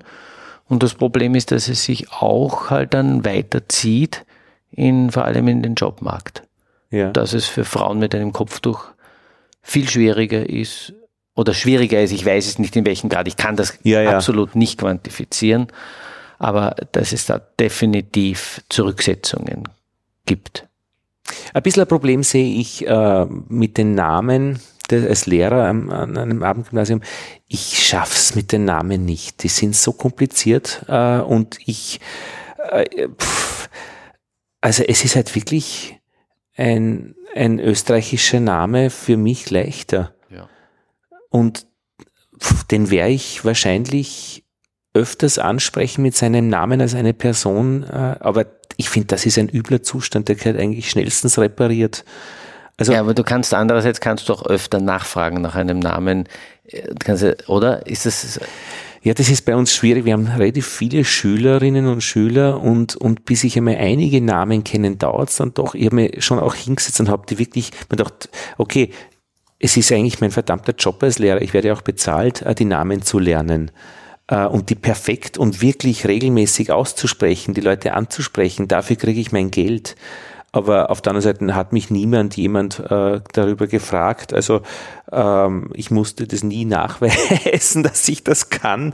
Und im Endeffekt habe ich es wieder nicht gemacht. Äh, und ich die Leute leider nicht. Und auch das ist Diskriminierung. finde ich. Nur weil es dann einen Namen hast, der. Und ich meine, die andere Geschichte, die ich auch immer wieder erlebe, ist, es ist nie vorhersagbar, wie jemand in der Schule ist. Es gibt Menschen, wo man sagt, wow, äh, also die, die, die stellen die besten Fragen. Ich hätte das aber am Anfang nie vermutet, weil ich eben ein Vorurteil hatte. Mhm. Also Physikunterricht, irgendeine bestimmte Klasse. Der Tschetschene hat die besten Fragen. Der war der kritischste Geist. Mhm. Na, hätte man an ihm das zugeschrieben? wenn, wenn, nein, na, sicher nicht. Und ich finde, das sind schon Erfahrungen, die sind wichtig, aber die müssen halt auch reflektiert werden. Und das kommt ja bei uns in der Schule dann doch auch immer wieder zu kurz. Also äh, Dinge zu reflektieren, zu besprechen. Und im Endeffekt äh, muss halt die große Masse an, an, an Tätigkeit gemacht werden. Wir haben so viele Leute, die zur Matura irgendwie antreten. Also für Details bleiben, die Details bleiben oft auf der Strecke. Ich würde aber auch eine soziale Dimension äh, gerne ansprechen im Hinblick auf Projektionen, die Lehrer, Lehrerinnen ja. auf Schüler, Schülerinnen mhm. haben. Das ist jetzt nicht wirklich ausschließlich eine Sache der Herkunft ja, der Schüler stimmt. oder Schülerinnen, ja. sondern ich weiß das aus meinem Umfeld, in dem Lehrer, Lehrerinnen sind, eher Lehrerinnen, ja. äh, dass sie dann auch, wenn man sich so trifft und sagt, na, und Schuljahr hat begonnen und wie schaut's denn aus? Und die dann sagen, also hätte ich mir nicht gedacht, das und das Kind, ein, wie sagt man das jetzt, ein österreichisches, ein autochthones, ein also nicht aus einem anderen, wo die Eltern aus einem anderen Land kommen, andere Sprache sprechen, ähm, sehr einfach von der sozialen Herkunft her, weil der Begriff bildungsfern, mhm. das ist ja in keiner Weise nur immer auf Personen mit Migrationshintergrund anzuwenden. Ja, das wird aber sehr oft vergessen. Mhm. Ja, äh, das hätte ich mir, das hätte ich mir jetzt ehrlich gesagt auch nicht gedacht. Ja, so interessiert am Lernen, so fleißig, einfach dahinter. Und das aus einem Elternhaus, dass das nicht wirklich fördert, ein Elternhaus, in dem Bildung nicht wirklich von, nicht, nicht dass etwas Wertvolles angesehen wird oder als etwas Notwendiges, sondern das ist das Eigeninteresse des Kindes. Mhm. Das darf man auch nicht vergessen. Mhm. Also ich würde so, äh, ich würde das nicht jetzt nur an gar Musliminnen und Muslimen oder eben mhm. Ja, das ist ein, alt, ein altes Leiden. Immer wenn es was zu diskutieren gibt, wird es am aktuellen Ding diskutiert und das kennen wir von Konferenzen. Also da, ich war, in der Tagesschule war wir bei einer Disziplinarkonferenz dabei. Da wurden dann anhand dieses Falles, was im Wesentlichen ein Kind der Tippex an die Wand geschmissen. Dieses arme Kind wurde dann vor 60 Lehrer gesitz, gesetzt und die haben zwei Stunden alle Themen durchdiskutiert anhand dieses Falles. Es war, na, furchtbar. Äh, das ist halt einfach nicht professionell, wie gesagt. Ja. Also prinzipiell ist ja das, was wir machen, auch fragwürdig. Na, zum also, Glück. weil wir ja auch wieder das Thema Islam und Muslime herausstellen. Ja. Es ist eigentlich nur zu rechtfertigen, dadurch, dass wir eben auf einen Diskurs reagieren, den überprüfen mhm. und den in manchem, denke ich, auch richtig stellen. Mhm der bereits besteht und der, der ah. sehr wirkmächtiger Diskurs ist. Würde der Diskurs nicht bestehen, dieser mediale Diskurs, über den du auch gesprochen hast, mhm. und der so ja auch Schaden der anrichtet. wirklich Schaden anrichtet und ja. gesellschaftsspaltend wirkt, gäbe es eigentlich keinen Grund, den Fokus so zu setzen, wie wir ihn gesetzt haben. Und würdet ihr dann ein anderes Projekt machen? Naja, wir, vielleicht müssten wir dann ein Projekt entweder, ja, keine Ahnung, wenn Ihnen zum Beispiel das Thema Religion und so interessiert, wird man vielleicht eher über Religion und Spiritualität hm. bei Jugendlichen ganz unabhängig von den Konfessionen hm. einmal reden und schauen, ob die irgendwelche, keine Ahnung, Interesse an Spiritualität oder mhm. mit der physischen Erfahrungen mhm. oder irgendwas, äh, sowas haben. Keine ich, Ahnung. Ich finde ja auch wirklich das, äh, die, die, Geschichte mit der Wahrheit wäre einfach auch zu diskutieren, mhm. weil ich merke so sehr, wie sehr das nicht geklärt ist. Also äh, einerseits Journalismus, äh, Fake News und was äh, schreibt man dem Journalisten zu, was er sucht. Äh, dann Wissenschaft, sie ist auch ganz ungeklärt, wie gehen wir da mit Wahrheit mhm. um und dann die Religion auch äh, mit Wahrheit. Also das wäre eigentlich ein sehr spannendes Thema und da ist jeder nackt wie irgendwas letztlich. Da, egal welcher Religion sind wir da ziemlich alle auf einem, auf, auf einem sehr dünnen Eis, weil jeder irgendwas glaubt mit der Wahrheit, aber eigentlich. Pff, ja, das ist ein extrem, das ist so ein schwieriges Thema. Das wäre ein großer anderer Podcast, weil du in einem anderen Kontext auch einmal über deine Kindheit und über Vervielfältigung von Wahrheit geredet hast. Ja, ja. Und die Kulturwissenschaften haben diese Pluralisierung von Wahrheit irgendwie jahrzehntelang ähm, immer wieder immer positiv dargestellt. Mhm. Aber am Schluss kommen wir natürlich auch überhaupt nicht damit zurecht, mhm. wenn wir sagen, jeder hat nur einfach seine eigene Wahrheit. Das stimmt, das ist ja auch Quatsch. Ne? Mhm. Es muss ja auch Aushandlungsprozesse geben, wo es auch wieder sozusagen eine gewisse Tendenz zur zum Gemeinsamen, zum Gemeinsamen und zu jetzt Singularisierung, nicht im Sinn jetzt der einen Wahrheit, aber schon, dass die Dinge wieder zusammenfließen und dass das nicht ähm, das ja, war halt nicht wie, wie Kiesel. Ähm, Wahrheit wie Kiesel ist auch ein schönes äh, äh, herumliegen. Ja, aber ein fluideres Verständnis von Wahrheit wäre dann schon ganz interessant. Ja. Fluide sicher, genau, beweglich, klar. Ja, ja. Was mich zum Beispiel im Zusammenhang mit Schule interessieren würde, das ist ein ganz ein ja, was würde dich interessieren? einfaches, eine einfache Frage, was sind Gegenstände, was sind Inhalte, mhm. die nicht gut funktionieren, die schwer vermittelbar sind, die quasi, die notwendig sind zu unterrichten. Ich meine, die Frage kann man natürlich dann auch stellen, sind sie notwendig zu unterrichten? Ähm, und die aus irgendwelchen Gründen schwer zu unterrichten sind. Naja, so wie Evolution und Schöpfung, ne, wo das Evolutionsthema äh, wird quasi im, im Unterricht, ich sage jetzt einmal, behindert, durch bestimmte Formen der Religiosität. Das ist ja nicht nur eine muslimische, kann genauso gut eine christliche evangelikale sein zum mhm. Beispiel. Oder die Sarah Ferner-Ortner hat als Deutschlehrerin erzählt, dass es für sie in einem bestimmten Moment schwierig war, über Literatur zu sprechen, in der Selbstmord eine Rolle spielt, weil es da ebenfalls eine religiöse Doktrin gibt, die das darüber sprechen Schon erschwert. Ja, die sagt, äh, schon das darüber sprechen führt dich zur Verdammnis. Ja, in einer extremen mhm. Auslegung. Aber das finde ich, fände ich prinzipiell einmal eine interessante Frage, überhaupt einmal eine Bestandsaufnahme mhm. zu machen. Mhm. Was lässt sich gut oder leicht unterrichten? Also leicht, leicht ist nicht im Sinn von ähm, Mathematik, das ist schon noch interessant, aber wo es wirklich darum geht, wo bestimmte Inhalte auf bestimmte Widerstände stoßen. Ja, das ja. fände ich interessant, aber das hier, ein bisschen mit dem anfängst, dann bricht das ganze Gebäude sehr schnell zusammen. Warum bricht Weil das dann, dann wird es auch in Mathematik weitergehen, äh, dass man das nicht mehr so machen kann, wie man es macht. Auch in Physik wird es weitergehen. Äh, da haben sie doch einmal untersucht, äh, was wäre ein Mindest, äh, das bedingungslose Grundeinkommen in Amerika, eine Gruppe oder eine Region, und die sind draufgekommen, das erste, was passiert ist, dass sich die Frauen scheiden haben lassen, weil sie nicht mehr abhängig waren und endlich weg konnten von diesen Positionen der, der, der Haushaltsangestellten, der Unbezahlten, aber die abhängig ist.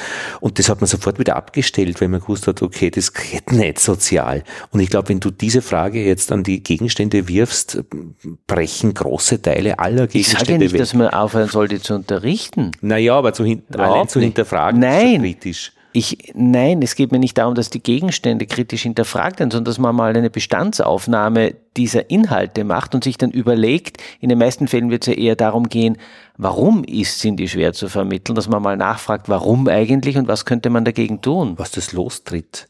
Also da habe ich ja. Das ist da, schlecht? Na ja, die Konsequenzen sind enorm, finde ich, ja. Äh, weil, weil du musst ja, das, das, das setzt ja alles in Bewegung und die, die Schule ist ein Ort der Stabilität und Sicherheit. Na, wir tun uns ja schon wirklich schwer auch mit diesen neuen Dingen ähm, wissenschaftlich, eben VWA und, und äh, äh, es ist ja auch immer mit, mit, ich finde durchaus auch mit Gewalt verbunden, wenn dann etwas geprüft wird auf eine bestimmte Art und Weise. Mhm. Also um ein Unterwerfen, da geht's, ich meine, ich kenne mich nicht äh, gut aus in der Philosophie, aber die neueren Philosophen da, der Franzose, wie hat er geheißen, äh, mit dem Gefängnis äh, und so weiter, Foucault, Foucault ja. Also äh, ich glaube, der hätte in unserem Schulsystem da sehr viele Dinge zu finden und das würde da alles losgetreten werden. Na, also ich glaube nicht, dass wenn man die Frage stellt, wie ich das jetzt einmal gemeint habe, dass man deswegen das System in Frage ja, stellt. Das ist doch vorkommen. Unser Direktor ja auch Unbedingt. gesagt, äh, dass die Leute das bei der Prüfung können müssen, egal ob sie ja. daran glauben oder nicht. Ja, okay. Kann ja so sein. Das kann ja die Voraussetzung sein, unter der, der, unter der man diskutiert darüber. Aber deswegen ist noch immer interessant, ja, warum eh. sich jemand äh, dagegen wehrt, dass, er, dass ihm Evolution bei, also Evolutionslehre mhm. beigebracht wird.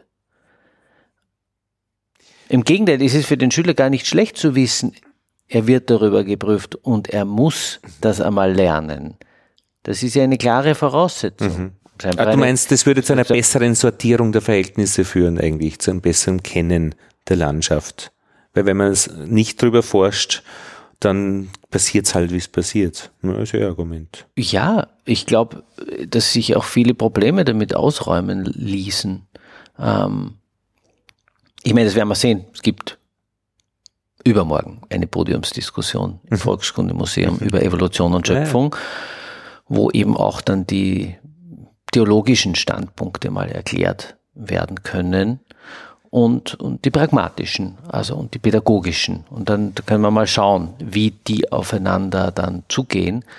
Und ich frage mich ja wirklich, wo liegt eigentlich das Problem? Wo liegt der Skandal? Warum ja, ja. ist es ein Problem, dass der Mensch in die Evolution inkludiert wird? Müsste man sie wirklich, müsste man auf die Suche gehen. Mhm. Ich finde auch immer, wenn wir es. Skandal liegt für Personen, die so ein Weltbild, so eine Auffassung vertreten, darin, dass der Mensch eben, ja, die Schöpfung Gottes ist und nicht das Produkt einer langfristigen Entwicklung, die über Millionen Jahre zurückreicht. Und das ist eine Sonderstellung des Menschen. So wird, oder so wurde mir das einmal, aber das war von ja, christlicher ja, Seite, von, christlicher Seite äh, ja.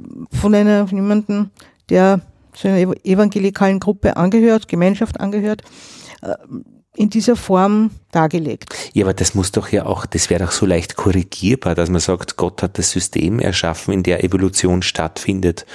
Ja, also das, das tun ja, auch viele. Das viele haben überhaupt kein Problem. Problem. damit und sagen halt, mhm. dann ist Gott halt quasi in der DNA oder in, in mhm, all diesen genau, ja. Wirkweisen ja. verankert oder, und es ist ja schließlich, ähm, wie Evolution stattfindet oder auch wie der Mensch sich abhebt in seiner spezifischen mhm. Intelligenz und seinem Bewusstsein, mhm. das sind ja alles noch immer unglaublich große Fragen auch für die Wissenschaft. Die sind ja nicht geheimnislos geworden. Aber ich würde vielleicht ähm, gar nicht so ähm, hoch zugreifen, weil man sagt, äh, du kleidest dich wie eine Hure. Was ist schlecht an einer Hure? Also was ist das? Wie erhebe ich mich? Also was ist denn das für eine Art überhaupt?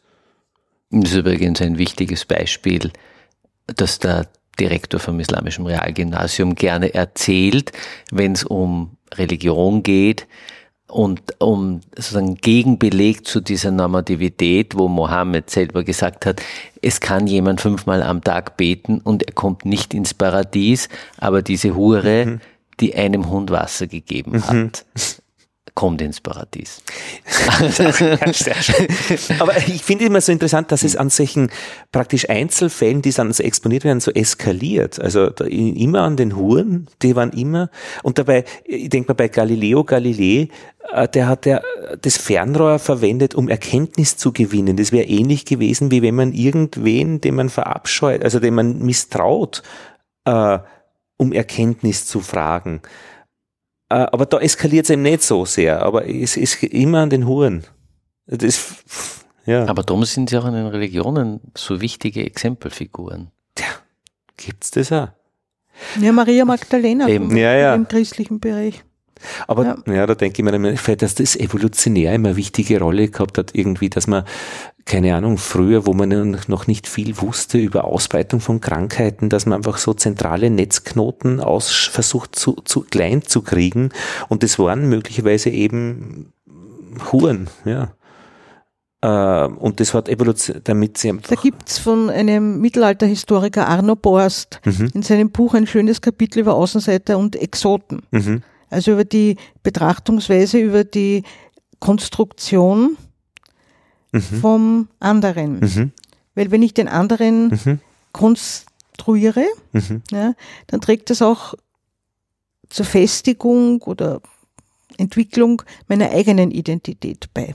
Und das muss irgendeinen Nutzen haben, weil sonst würde man es ja nicht Gesellschaftlichen machen. Nutzen, ja. ja. ja. Also ja, das ist ja genau das, was die Regierung, die letzte Regierung ja, unter Anführungszeichen erfolgreich gemacht hat. Hm. Ähm, stabilisiere eine Gruppe als Außenseitergruppe, hm. dann hast du, stärkst du den inneren Kreis. Das Aber ist so ein, un eh. eine unglaublich einfache Logik, die immer, immer, immer, immer wieder gut funktioniert. Aber es scheitert an der Nachhaltigkeit. Naja, du hast halt dann eine gespaltene Gesellschaft oder du hast Konsequenzen, die du nicht mehr unter Kontrolle hast. Ja. Weil der Herr Lueger, dem Herr Lueger ist nicht der Holocaust vorzuwerfen, mhm. aber er hat natürlich einiges dazu beigetragen, dass die Wiener so rabiate Antisemiten geworden mhm. sind und dann den, den NS-Antisemitismus äh, mit solcher Perfektion umgesetzt haben. Und das ist schon, glaube ich, ganz gut. Also so ein bisschen Rollenmodelle, die gut damit umgehen, äh, mit Situationen sind schon wichtig in einer Gesellschaft. Und ich meine, unser Direktor, der dann auch, das hat mir schon gut gefallen, ein, also bedenkt, also ich fand sein starkes Auftreten, wenn er sagt, eben das wird geprüft bei der Matura und das also die müssen sie auch Gebetszeiten und so weiter oder Gebetsraum, also wir sind staatlich, da ist halt schon die Schulbehörde auch erkennbar, also dass man da, mhm. man definiert das einfach so ohne großen Diskurs. Aber auf der anderen Seite sagt er, er lässt sehr viel frei entwickeln und er wehrt sich dagegen, dass für alles eine Regel gemacht wird, sondern er will, dass die Menschen Verantwortung übernehmen. Das war, finde ich, eine der wichtigsten Stellen an der ganzen Geschichte. Hast du über deinen Direktor, über das Projekt etwas Neues kennengelernt? Nein, diese Dinge kenne ich ja. von ihm. Ja, ja also und das vertritt er. Ja. Und ist damit, wäre damit auch kritisierbar von uns, aber das hätten wir schon gemacht. Also wir finden das cool. Also ich zumindest äh, in einer in so einer Schule zu unterrichten, weil es eben mehr ermöglicht. Finde aber schon eben die Schulbehörde immer wieder auch ein bisschen stark am Auftreten, aber das hat dann eh auch wieder die Kirche im Dorf lassen, dann der, der Schulinspektor gesagt, also in der Summe aller Probleme sind diese Probleme nicht allzu groß. Also es geht tatsächlich da um, um andere äh, Probleme, die mit Schülern auch wirklich sind, wenn es um Krankheit geht äh, oder, oder eben Probleme, mit dem, die, die halt einfach stärker sind. Und wenn ich, also die, die, die, die beste Geschichte von, von, die erzählt wurde, finde ich, ist die Geschichte, ich weiß nicht, ob man das spoilern darf, doch darf man schon, weil das ist die, die finde ich am großartigsten ist. Neben vielen einzelnen Geschichten, wenn die zwei so oder drei so gut miteinander gespielt haben, die Geschichte der Polin, die erzählt, wie sie äh, das Kreuz vermisst hat in der, in der Schulklasse und sie haben dann irgendwie äh, diskutiert, wie sie das reinkriegen und dann haben sie halt auch ein muslimisches Symbol dazu und das ist dann runtergerissen worden und sind sie wirklich originär selbst draufgekommen, dass es das Beste ist, auf diese Symbole zu verzichten. Genau. Großartig. Ich habe das auch, das war für mich immer ein gutes Beispiel dafür, dass man, man braucht auch einen Konflikt. Ja, die hatten einen, die Konflikt, einen Konflikt genau. und sie haben ihn aber gut gelöst. Na, und wie sie und, das erzählt hat. Ja, ja. Ja, die ist so kraftvoll. Äh, das war wirklich. Ja. Mhm, genau. Ja, was vielleicht, was vielleicht die wichtigste Erkenntnis ist, ähm, eben nicht nur jetzt in Konfliktvermeidung sich zu üben, sondern auch Methoden, mhm. Handlungsweisen zur Konfliktbereinigung, Deeskalierung, wie immer man es nennen mag, ja. zu finden. Ja. Weil das ist für mich eine der wichtigsten Erkenntnisse auch. Und das ist wie, auch man das, das, wie man das handhabt und das ist auch das modernere Konzept, also äh, der Konflikte nicht zu verdrängen, sondern äh, zu bearbeiten. Und zwar gibt es ja gute Methoden. Auch Rituale des Austragens von Konflikten sind dabei. Ja, genau, genau. Also meine Eltern haben in Oberösterreich auf öffentlichen Grund, wie ich leider sagen muss, es geschafft, eine Erzengel Michael-Statue zu installieren, die eben die Konflikte noch auf die herkömmliche Weise zeigt. Du musst der Stärkere sein, du musst der sein, der oben ist und den Teufel runtertritt. Und das ist halt schon, finde ich, dramatisch schlecht in Zeiten wie diesen. Es gibt so viele gute Methoden, mit Konflikten umzugehen die dann echt die Leute bereichern. Mhm. Und ich finde politische Systeme, die eben den Anspruch haben, eine, eine soziale Landschaft zu gestalten, die müssen das drauf haben. Dass das, also, und, und, und ja, klar wird was funktionieren kurzfristig, aber die Nachhaltigkeit müssen sie sich halt auch dann gefallen lassen, dass man die Frage stellt, wie, wie lang trägt uns denn das durch? und immer Religionen, wo es oder Mensch, selbstbewusste Menschen äh, sind der beste Garant für eine stabile Gesellschaft. Und das heißt, die, die, die Kirchen sollen nicht am Ränder der, an den Rändern der Stadt gebaut werden, sondern an den besten Plätzen. Ich, meine, ich sehe in Wien Moschees, Hinterhofmoscheen, irgendwo in Industriegebieten. Ja, wo sind wir denn? Es gibt fast keine öffentlich sichtbaren. Also es, es, wird immer so gemeckert, man darf keine Vergleiche stellen, wenn es um jüdische Geschichte geht. Aber wir wiederholen quasi eine Situation, mhm. die vor 1867, vor dem Grundgesetz, mhm. auf dem äh, die konstitutionelle Monarchie und das eigentlich immer noch unser Grundgesetz ist, beruht. Davor hat es kaum, äh, hat es keine öffentlich sichtbaren Synagogen gegeben, weil das halt nicht dem Mainstream-Glauben entsprochen hat. Und danach sind wie die Schwammerl in Wien die großen, stolzen, schönen Synagogen rausgekommen, die die Nazis alle kaputt gemacht haben. Und jetzt seit halt 20 Jahren stehen die Muslime wieder vor dem Problem, dass sie keine sichtbaren Moscheen bauen dürfen. Was wäre daher gescheit? Was, was, was würde man sagen? Also sichtbare Moscheen, sichtbare Synagogen, sichtbare Kirchen. Ja, selbstverständlich. An den besten Plätzen. Ich meine, das kann man, ja. Ich würde ein bisschen noch, den Emissionsschutz würde ich schon noch draufwerfen. Also, äh, Emission ist, ist, als, als, als Imker weiß ich, dass an dem, ich, Bienen sind eine Emission. Also man darf nicht einfach Bienen am Gehsteig mhm. stellen, weil die Leute davon ja. betroffen sind. Und wo ich schon ein Problem habe, ist äh, auf elektronischen Weg in schlechten Lautsprechern der Muezzin, der von der Kirche, vom, vom Minarett. Äh, kann ich gerne auch auf die Kirchenglocken anwenden, wobei die klingen einfach besser. Ich find, äh, äh, ja. Darüber kann man streiten. Ja. Genau. Aber die Schallemission finde ich in muslimischen ähm, Ländern oder wenn ich jetzt eben, da müsste man schon sich was überlegen, weil der, der die Lautsprecher sind schlecht. Ja, aber das Konzept ist ja nicht deswegen, weil es eine sichtbare, öffentlich sichtbare Moschee gibt. Eine hörbare, Dass die deswegen auch ähm, den Ruf des Muezzins über Lautsprecher überträgt. Das, nein, nein. das könnte man entkoppeln. Vielfach, das kann man selbstverständlich entkoppeln. Vielfach wird die Beschallung, der Ruf, eben nur innen im Gebetsraum mhm. durchgeführt. Mhm. Weil äh, so wurde mir das auch von Muslimen, die die Funktion eines Imam haben, erklärt. Also für Muslime ist eine richtige Moschee, unter Anführungszeichen eine echte Moschee, eben nur eine mit einem Minarett und eben wo vom Gebet gerufen wird, dass ja. man das eben nach außen hört. Mhm. Ne? Alles andere, das sind halt Gebetsräume. Wird mhm. schon als, als, als mhm. Moschee bezeichnet mhm. auch, mhm, aber sind eigentlich nur Gebetsräume. Und da ist die Beschallung eben nur nach innen, mhm. weil die Gläubigen, das wurde mir auch gesagt, die wissen ja, wann die Gebetszeit ist und wann sie sich einzufinden haben. Mhm. Also man muss nicht jetzt von, von außen in die umliegenden Straßen hineinrufen, Gläubige kommt zum Gebet und, ne, sondern die haben das auf ihrer Armbanduhr da am Handy, so eine, so eine mhm. Funktion und dann piept es halt und ja, jetzt ist es Zeit, dass ich mich aufmache und mhm. bete oder beten gehe. Weil eigentlich viele kommen ja eben nur zum Freitagsgebet. Aber das heißt, das müsste nicht sein rufen. Aber dann müsste, das haben wir sofort wie eine Glockendiskussion, warum muss ich ertragen, dass die, die Glocke um 6 Uhr früh läutet?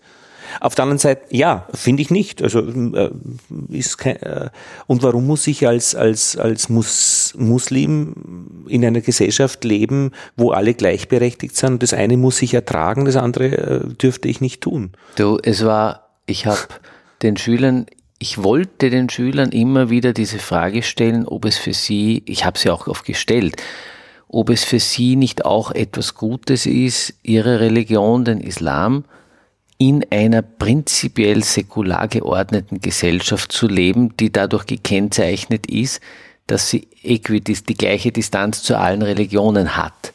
Aber die Frage funktioniert nicht. Hat sie ja nicht. Hat, die Frage stimmt einfach die nicht. Stimmt das ja hat nicht, e- ja. eine Schülerin auch einmal so, nett, so schön geantwortet, ah, das wäre das, das wäre großartig.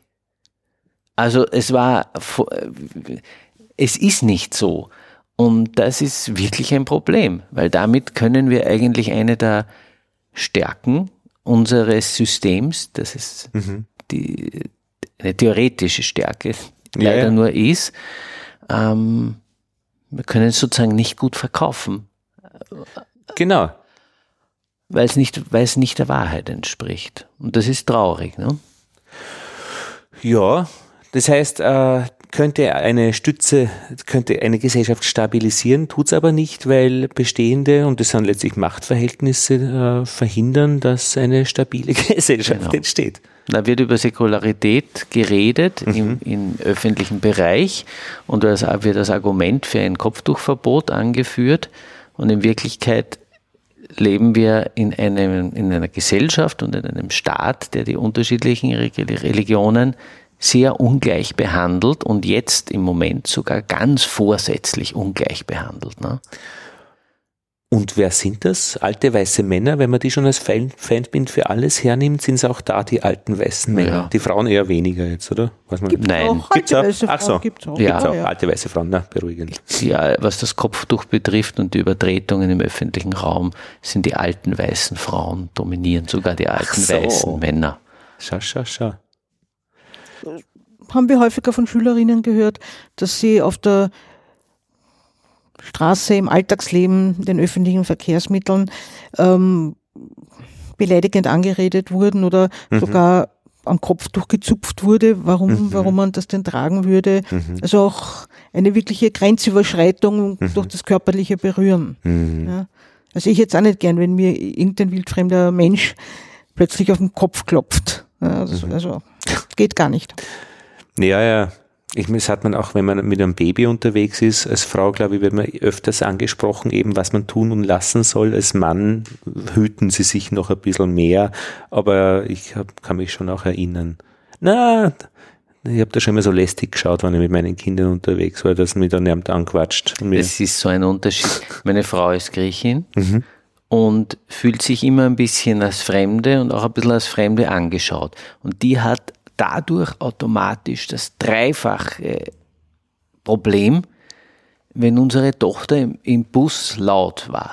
Bei mir ist es wurscht gewesen. Ich konnte das immer wegstecken. Ich konnte mich leicht davon distanzieren und habe mir gedacht, ich habe das auch immer stärker differenziert. Für mich sind das nicht die Österreicher, die das nicht aushalten, dass ein Kind einmal ein bisschen laut ist oder einfach nur quirlig oder sonst was oder auch schreit, wenn es einen Grant hat, sondern für mich sind das halt bestimmte intolerante Säcke sozusagen. Und für meine Frau war das aber war das immer eine Belastung, die Blicke, die sie dann abbekommt. Ich glaube viel mehr dadurch, dass sie sich auch ähm, dadurch noch mehr zur Fremden gemacht fühlt. ich kenne es nur vom Entenfüttern, wo ich dann sehr wohl angequatscht wurde auf die Art, äh, wie mit den kleinen Kindern Enten füttern war. Es war gut, es war neben einer Tafel, Enten nicht füttern. Ich habe es absichtlich gemacht und die Leute, die mich da angequatscht haben, und das verstehe ich nicht, die haben offensichtlich keine Angst. Ich könnte auszucken, ich könnte auf die schreien, zurennen und, und die vertreiben. Die, die, die, die erdreisten sich, mich auf Dinge hinzuweisen, die eh am Schild schon stehen, äh, aber angstfrei. Die haben keine Angst, dass ich die einfach praktisch, dass sie, pff, nein, das ist ja Selbstverständnis. Ja, wir, wir dürfen dich anquatschen und dir sagen, wie es geht. Das ist vielleicht ein bisschen wienerischer, Naja, dass sie jetzt noch keine Angst haben müssen, gleich niedergeprügelt zu werden, ist ja auch ganz gut. Na, schon eh. Hoffe ich doch nicht von dir. Na, sicherlich nicht, aber immer also praktisch so, so, äh, praktisch normalerweise stellt man sich vor, kommt in ein Gespräch und dann spricht man die Dinge an. Ja, die ich verstehe, was du meinst. Es ist das Erdreisten sind. Er- zu Maßregeln, wo ich mich frage, wer, wer ist der, wer ist die eigentlich?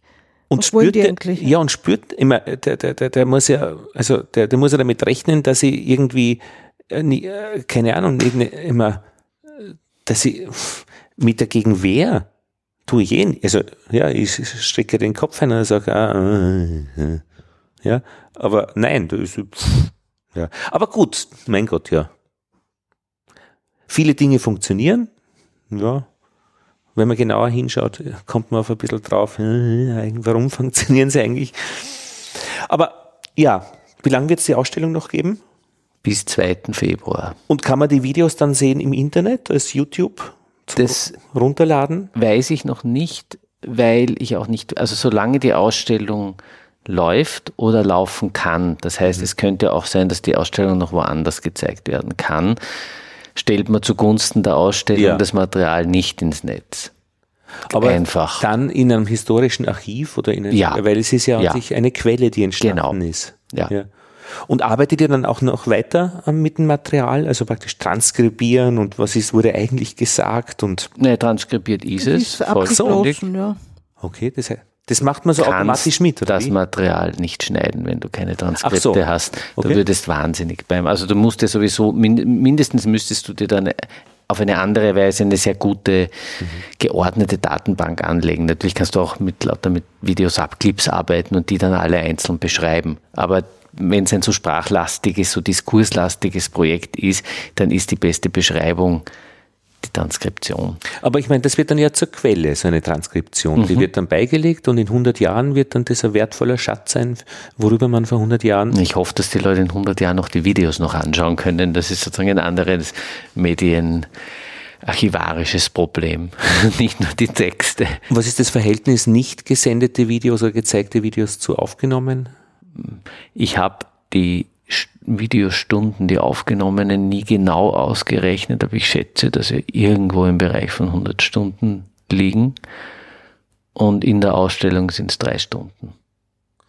Und ist das auch eine Quelle, alle 100 Stunden, die dann irgendwie archiviert wird für zukünftige Historikerinnen und Historiker? Ich denke, als Archiv ja, aber im Moment ist die Publikation dessen ausgeschlossen. Irgendetwas vielleicht abschließend, was nicht funktioniert hat? Eben, wir haben es eh schon viel besprochen, aber wo man sagt, oh Mann, das ist irgendwie, würde man raten, besser zu machen beim nächsten Mal. Also was, was meines Erachtens, ich meine, das ist, wenn man von der Beteiligung an einem wissenschaftlichen Prozess redet, würde ich sagen, war die Teilnahme an den Gesprächen, die diskursive Lebendigkeit im einzelnen Gespräch von Seiten der Schüler und Schülerinnen oder Studierenden, wie sie bei euch heißen, sehr gut und wirklich auch von vielen. Ähm, was nicht funktioniert hat, war, dass irgendwie Schüler wirklich das Forschungsprojekt als solches mitbegleiten. Also dann wirklich Schüler in einen längeren Forschungsprozess einzubinden, ist uns eigentlich nicht gelungen. Ich meine, einbinden schon, weil die sehen halt jetzt auch wieder das Resultat. Die waren auch konfrontiert mit den Einzelvideos, die sie alle abnehmen mussten, damit wir sie publizieren können. Das haben wir uns als Auflage gestellt. Also das war in dem Fall eine Datenschutzauflage, hat aber natürlich die Schüler, Schüler auch noch einmal eingebunden. Ähm, das ja, aber es hätte auch Potenziale gegeben, da mitzuarbeiten. Die wurden nicht aufgenommen. Aber offenbar hat in der Schule so viel dann auch nicht leicht Platz. Ja, also allein das Einführen, das also eingangs von uns vorgesehen war, das Einführen in Methoden, in Vorgangsweisen vom Hinblick der Kulturwissenschaften, vom Seiten der Sozialanthropologie, auch mit dem Vorstellen von zum Beispiel Interviewtechniken, Interviewmethoden, dann die Medienanalyse, äh, das fiel auf sehr steinigen Boden. Das war für viele Schüler und Schülerinnen doch ja, zu kompliziert, zu sperrig.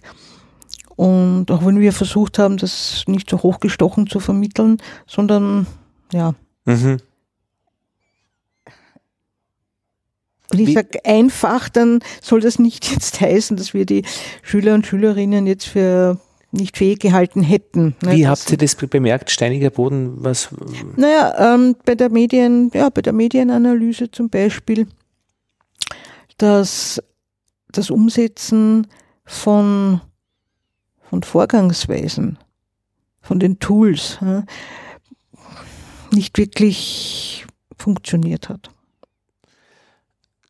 Aber das ist auch schon eine Art von Erkenntnis, würde ich jetzt einmal sagen, dass die texthermeneutischen Fähigkeiten von Schülern relativ niedrig sind. Was heißt das jetzt alles, was ihr mir gerade erzählt? Also, äh, was, äh, ihr hättet ein Programm gehabt, äh, das ihr mit in, in der Schule mit den, mit den Schülern macht's. Es war, es ist so, wir wollen, wir haben, wir haben es auch gemacht.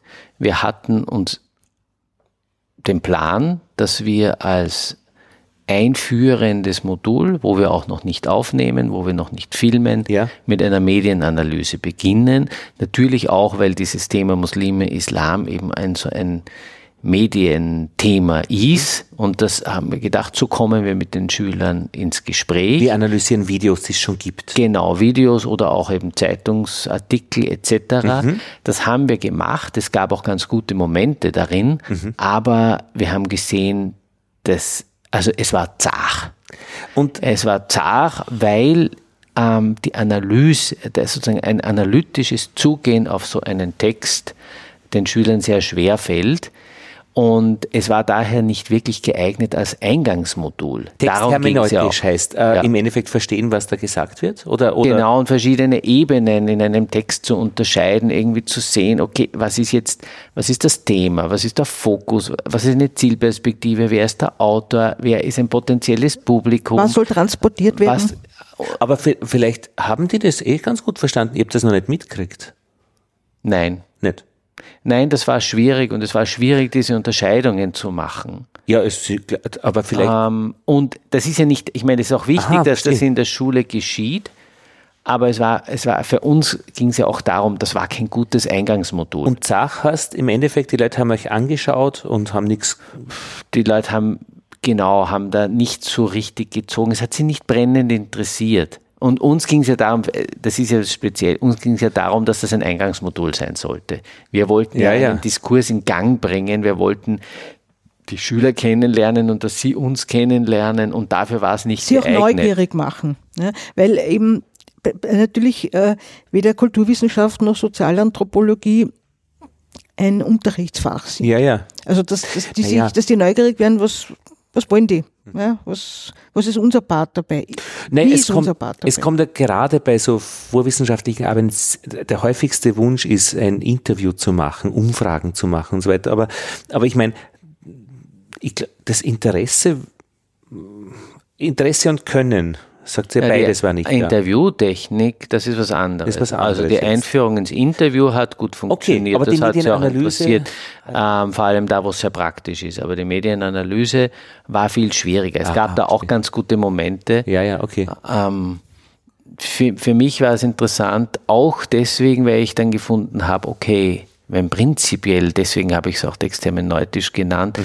wenn prinzipiell die texthermeneutischen Fähigkeiten niedrig sind, ähm, kann es, dann darf man sich auch nicht wundern, wenn die Jugendlichen sich teilweise sehr schwer tun mit dem, was könnte denn eine Koranexegese mhm. sein, weil das ist natürlich nichts anderes als eine spezifischere, speziellere Form der Texthermeneutik. Wie liest man und wie deutet man einen, eine einen heilige, eine heilige Schrift. Ja, aber da war ich doch in Linz bei einem Verein, die machen Sprachkurse für Asylwerber und die machen das auf eine gewisse Weise, äh, nämlich nicht, dass sie dieses unkritische Sprache lernen, also man lernt irgendwelche Sätze, sondern die reden immer, wie sagt wer? Ist es die Sprache von dem? Äh, wie sind die Machtverhältnisse? Also mhm. Äh, ich fände das, was ihr beschreibt, deutet ja auf ein massives äh, äh, Problem im Schulwesen dann hin. Also dass offensichtlich die Art zu denken bis zu diesem Zeitpunkt, in, an dem ihr aufgeschlagen habt an der Schule, nicht als wichtig äh, vermittelt wurde. Wir haben wahrscheinlich auch zu viel vorausgesetzt. Na, vielleicht kann man Ah, das runterbrechen genau. in einer neuen Auflage, weil, Ja. weil das deutet schon darauf hin, dass da einiges äh, äh, zu holen Mhm. ist. Sicher.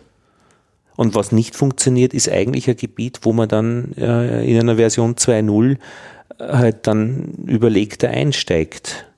Oder? Na, wie, wie andere Dinge haben ja, also andere Einstiegsmodule haben sehr gut funktioniert. ja, ja, eben. Das war also auch angeregt von einer Lehrerin, haben wir zum Beispiel so ein, ein Speed-Dating gemacht Ja. mit verschiedenen, ähm, ganz verschiedenen Verhaltensweisen, Interessensformen etc., wo sich die Schüler halt dann immer bestimmten Stationen zugeordnet haben. Und das waren auch so Dinge wie, wie Essverhalten, äh, Reisewünsche, Berufsvorstellungen, aber dann gab es auch sowas wie relig bestimmte religionsverbundene Themen. Und das, da waren sie sehr lebendig und haben dann bei den Stationen immer Stichworte zu diesen einzelnen Begriffen geschrieben. Und am Schluss konnten wir ihnen dann sehr schön erklären, okay, das, das hat jetzt, das ist jetzt ein komplexer Kultur und ein komplexer Identitätsbegriff, den ihr da kennengelernt habt. Ähm, ihr mischt euch bei jedem Begriff neu und es ist nicht so, dass man, wenn man einer Gruppe angehört hat, dass dann die Gruppe quasi achtmal zu den stel- selben Stationen läuft. Keineswegs. Ähm, das, und das zum Beispiel war für mich ein gutes Exempel, wie man auch ein bisschen spielerisch ähm, eigentlich sehr gut ein wissenschaftliches Konzept auch erklären kann. Aber dafür, dass ihr an der Akademie der Wissenschaften eigentlich nichts mit Schule oder mit, mit, mit Lehre zu tun habt, habt ihr euch da eh weit rausgelehnt. Ja, mit Lehre haben sowohl Georg als auch ich zu tun gehabt, aber äh, jetzt im universitären Rahmen. Ja. Also das schon. Da, da gibt, Ja. ja, an der okay. Uni, An der, an der Uni, aber nicht an der Akademie. An der Akademie gibt's gibt's Eben, keine gibt es Lehre, nicht, nein, ja, nein, genau. aber eben, man An hat ja auch ein Leben neben der Akademie, ein, ein Ach, das gibt's? wissenschaftliches. Ja. Soll es geben. Nein, nein, Und, also, na, soll es geben oder gibt es, ist es Gibt es. normal? Hat man das immer? Nicht alle, nicht, nicht notwendigerweise, aber Nicht ganz notwendig. Ist es viele. dann so praktisch wenn, äh, so aufgeteilt oder so stundenweise? Also ein ganz großer Teil der, der Mitarbeiter an der Akademie haben in, wenigstens phasenweise auch der Veranstaltungen an der Uni gemacht. Ach so, gut. Das ist sehr üblich. Es ist Okay. nicht notwendig, Aber aber, es wird ist sehr nicht üblich. verlangt, aber Mhm. ja. Aber dieses in der Schule dann wirklich auch sein, finde ich großartig, weil das ist ja genau das, was ein wenig fehlt, äh, dass eben ähm, wir von außen her äh, nicht oft erreicht werden. In Das Schöne ist, dass wir nicht unterrichtet haben. Ja. Ja, was habt ihr gemacht? Na, die Gespräche, die wir geführt haben, waren kein. Das würde ich Ja, jetzt ja. nicht. Sicher könnte sowas in einem Unterricht stattfinden. Ich glaube, wir sind auch viel schneller an unsere Grenzen gestoßen, wo wir in gewisser Weise etwas unterrichten sollten oder wollten, weil wir was ganz Bestimmtes, einen bestimmten Inhalt vermitteln wollten. Also da haben wir wahrscheinlich auch mehr Fehler gemacht oder, oder falsche Erwartungen gehabt oder was auch immer. Aber wenn es um diese Gespräche geht, die der Stoff dieser Ausstellung auch sind, da würde ich nicht sagen, dass wir unterrichtet haben. Aber ihr wart in der Schule. Ja, wir waren in der Schule, wir haben gearbeitet mit den Ich glaube, Schülern. das wird oft über- Aber mit den Schülern arbeiten ist Das ist, jetzt der bessere, das ist Ja. die bessere Schule. ja. Und die in Finnland gibt's schon so Abkommen auch mit der in Sodankühle, das ist über den Polarkreis, Polar, also äh, Geoforschungsinstitut mit Magnetfeld der Erde, da kommt der Wissenschaftler einmal in der Woche in die Schule und macht mit denen, er arbeitet mit ihnen. Und das ist ein besonderer Glücksfall. Also bei uns und dort gang, äh, gang und gäbe. Ja, dann haben wir eine Runde gezogen, oder? Mhm, haben wir. Wir haben auch besprochen, was nicht funktioniert hat, was man sich noch anschauen könnte. Finde ich, finde ich sehr interessant, da was weiterzuentwickeln. Ja, du, wir sind sehr offen dafür. Ja. Also jederzeit gerne zu gewinnen. Ja, ich, das, ich habe auch mit einer Lehrerin bei uns gesprochen, die eben äh, gesagt hat, nee, aber müssen wir nicht da äh, das und das machen? Ich habe gesagt, der Georg findet schon was, das passt schon, mach einfach.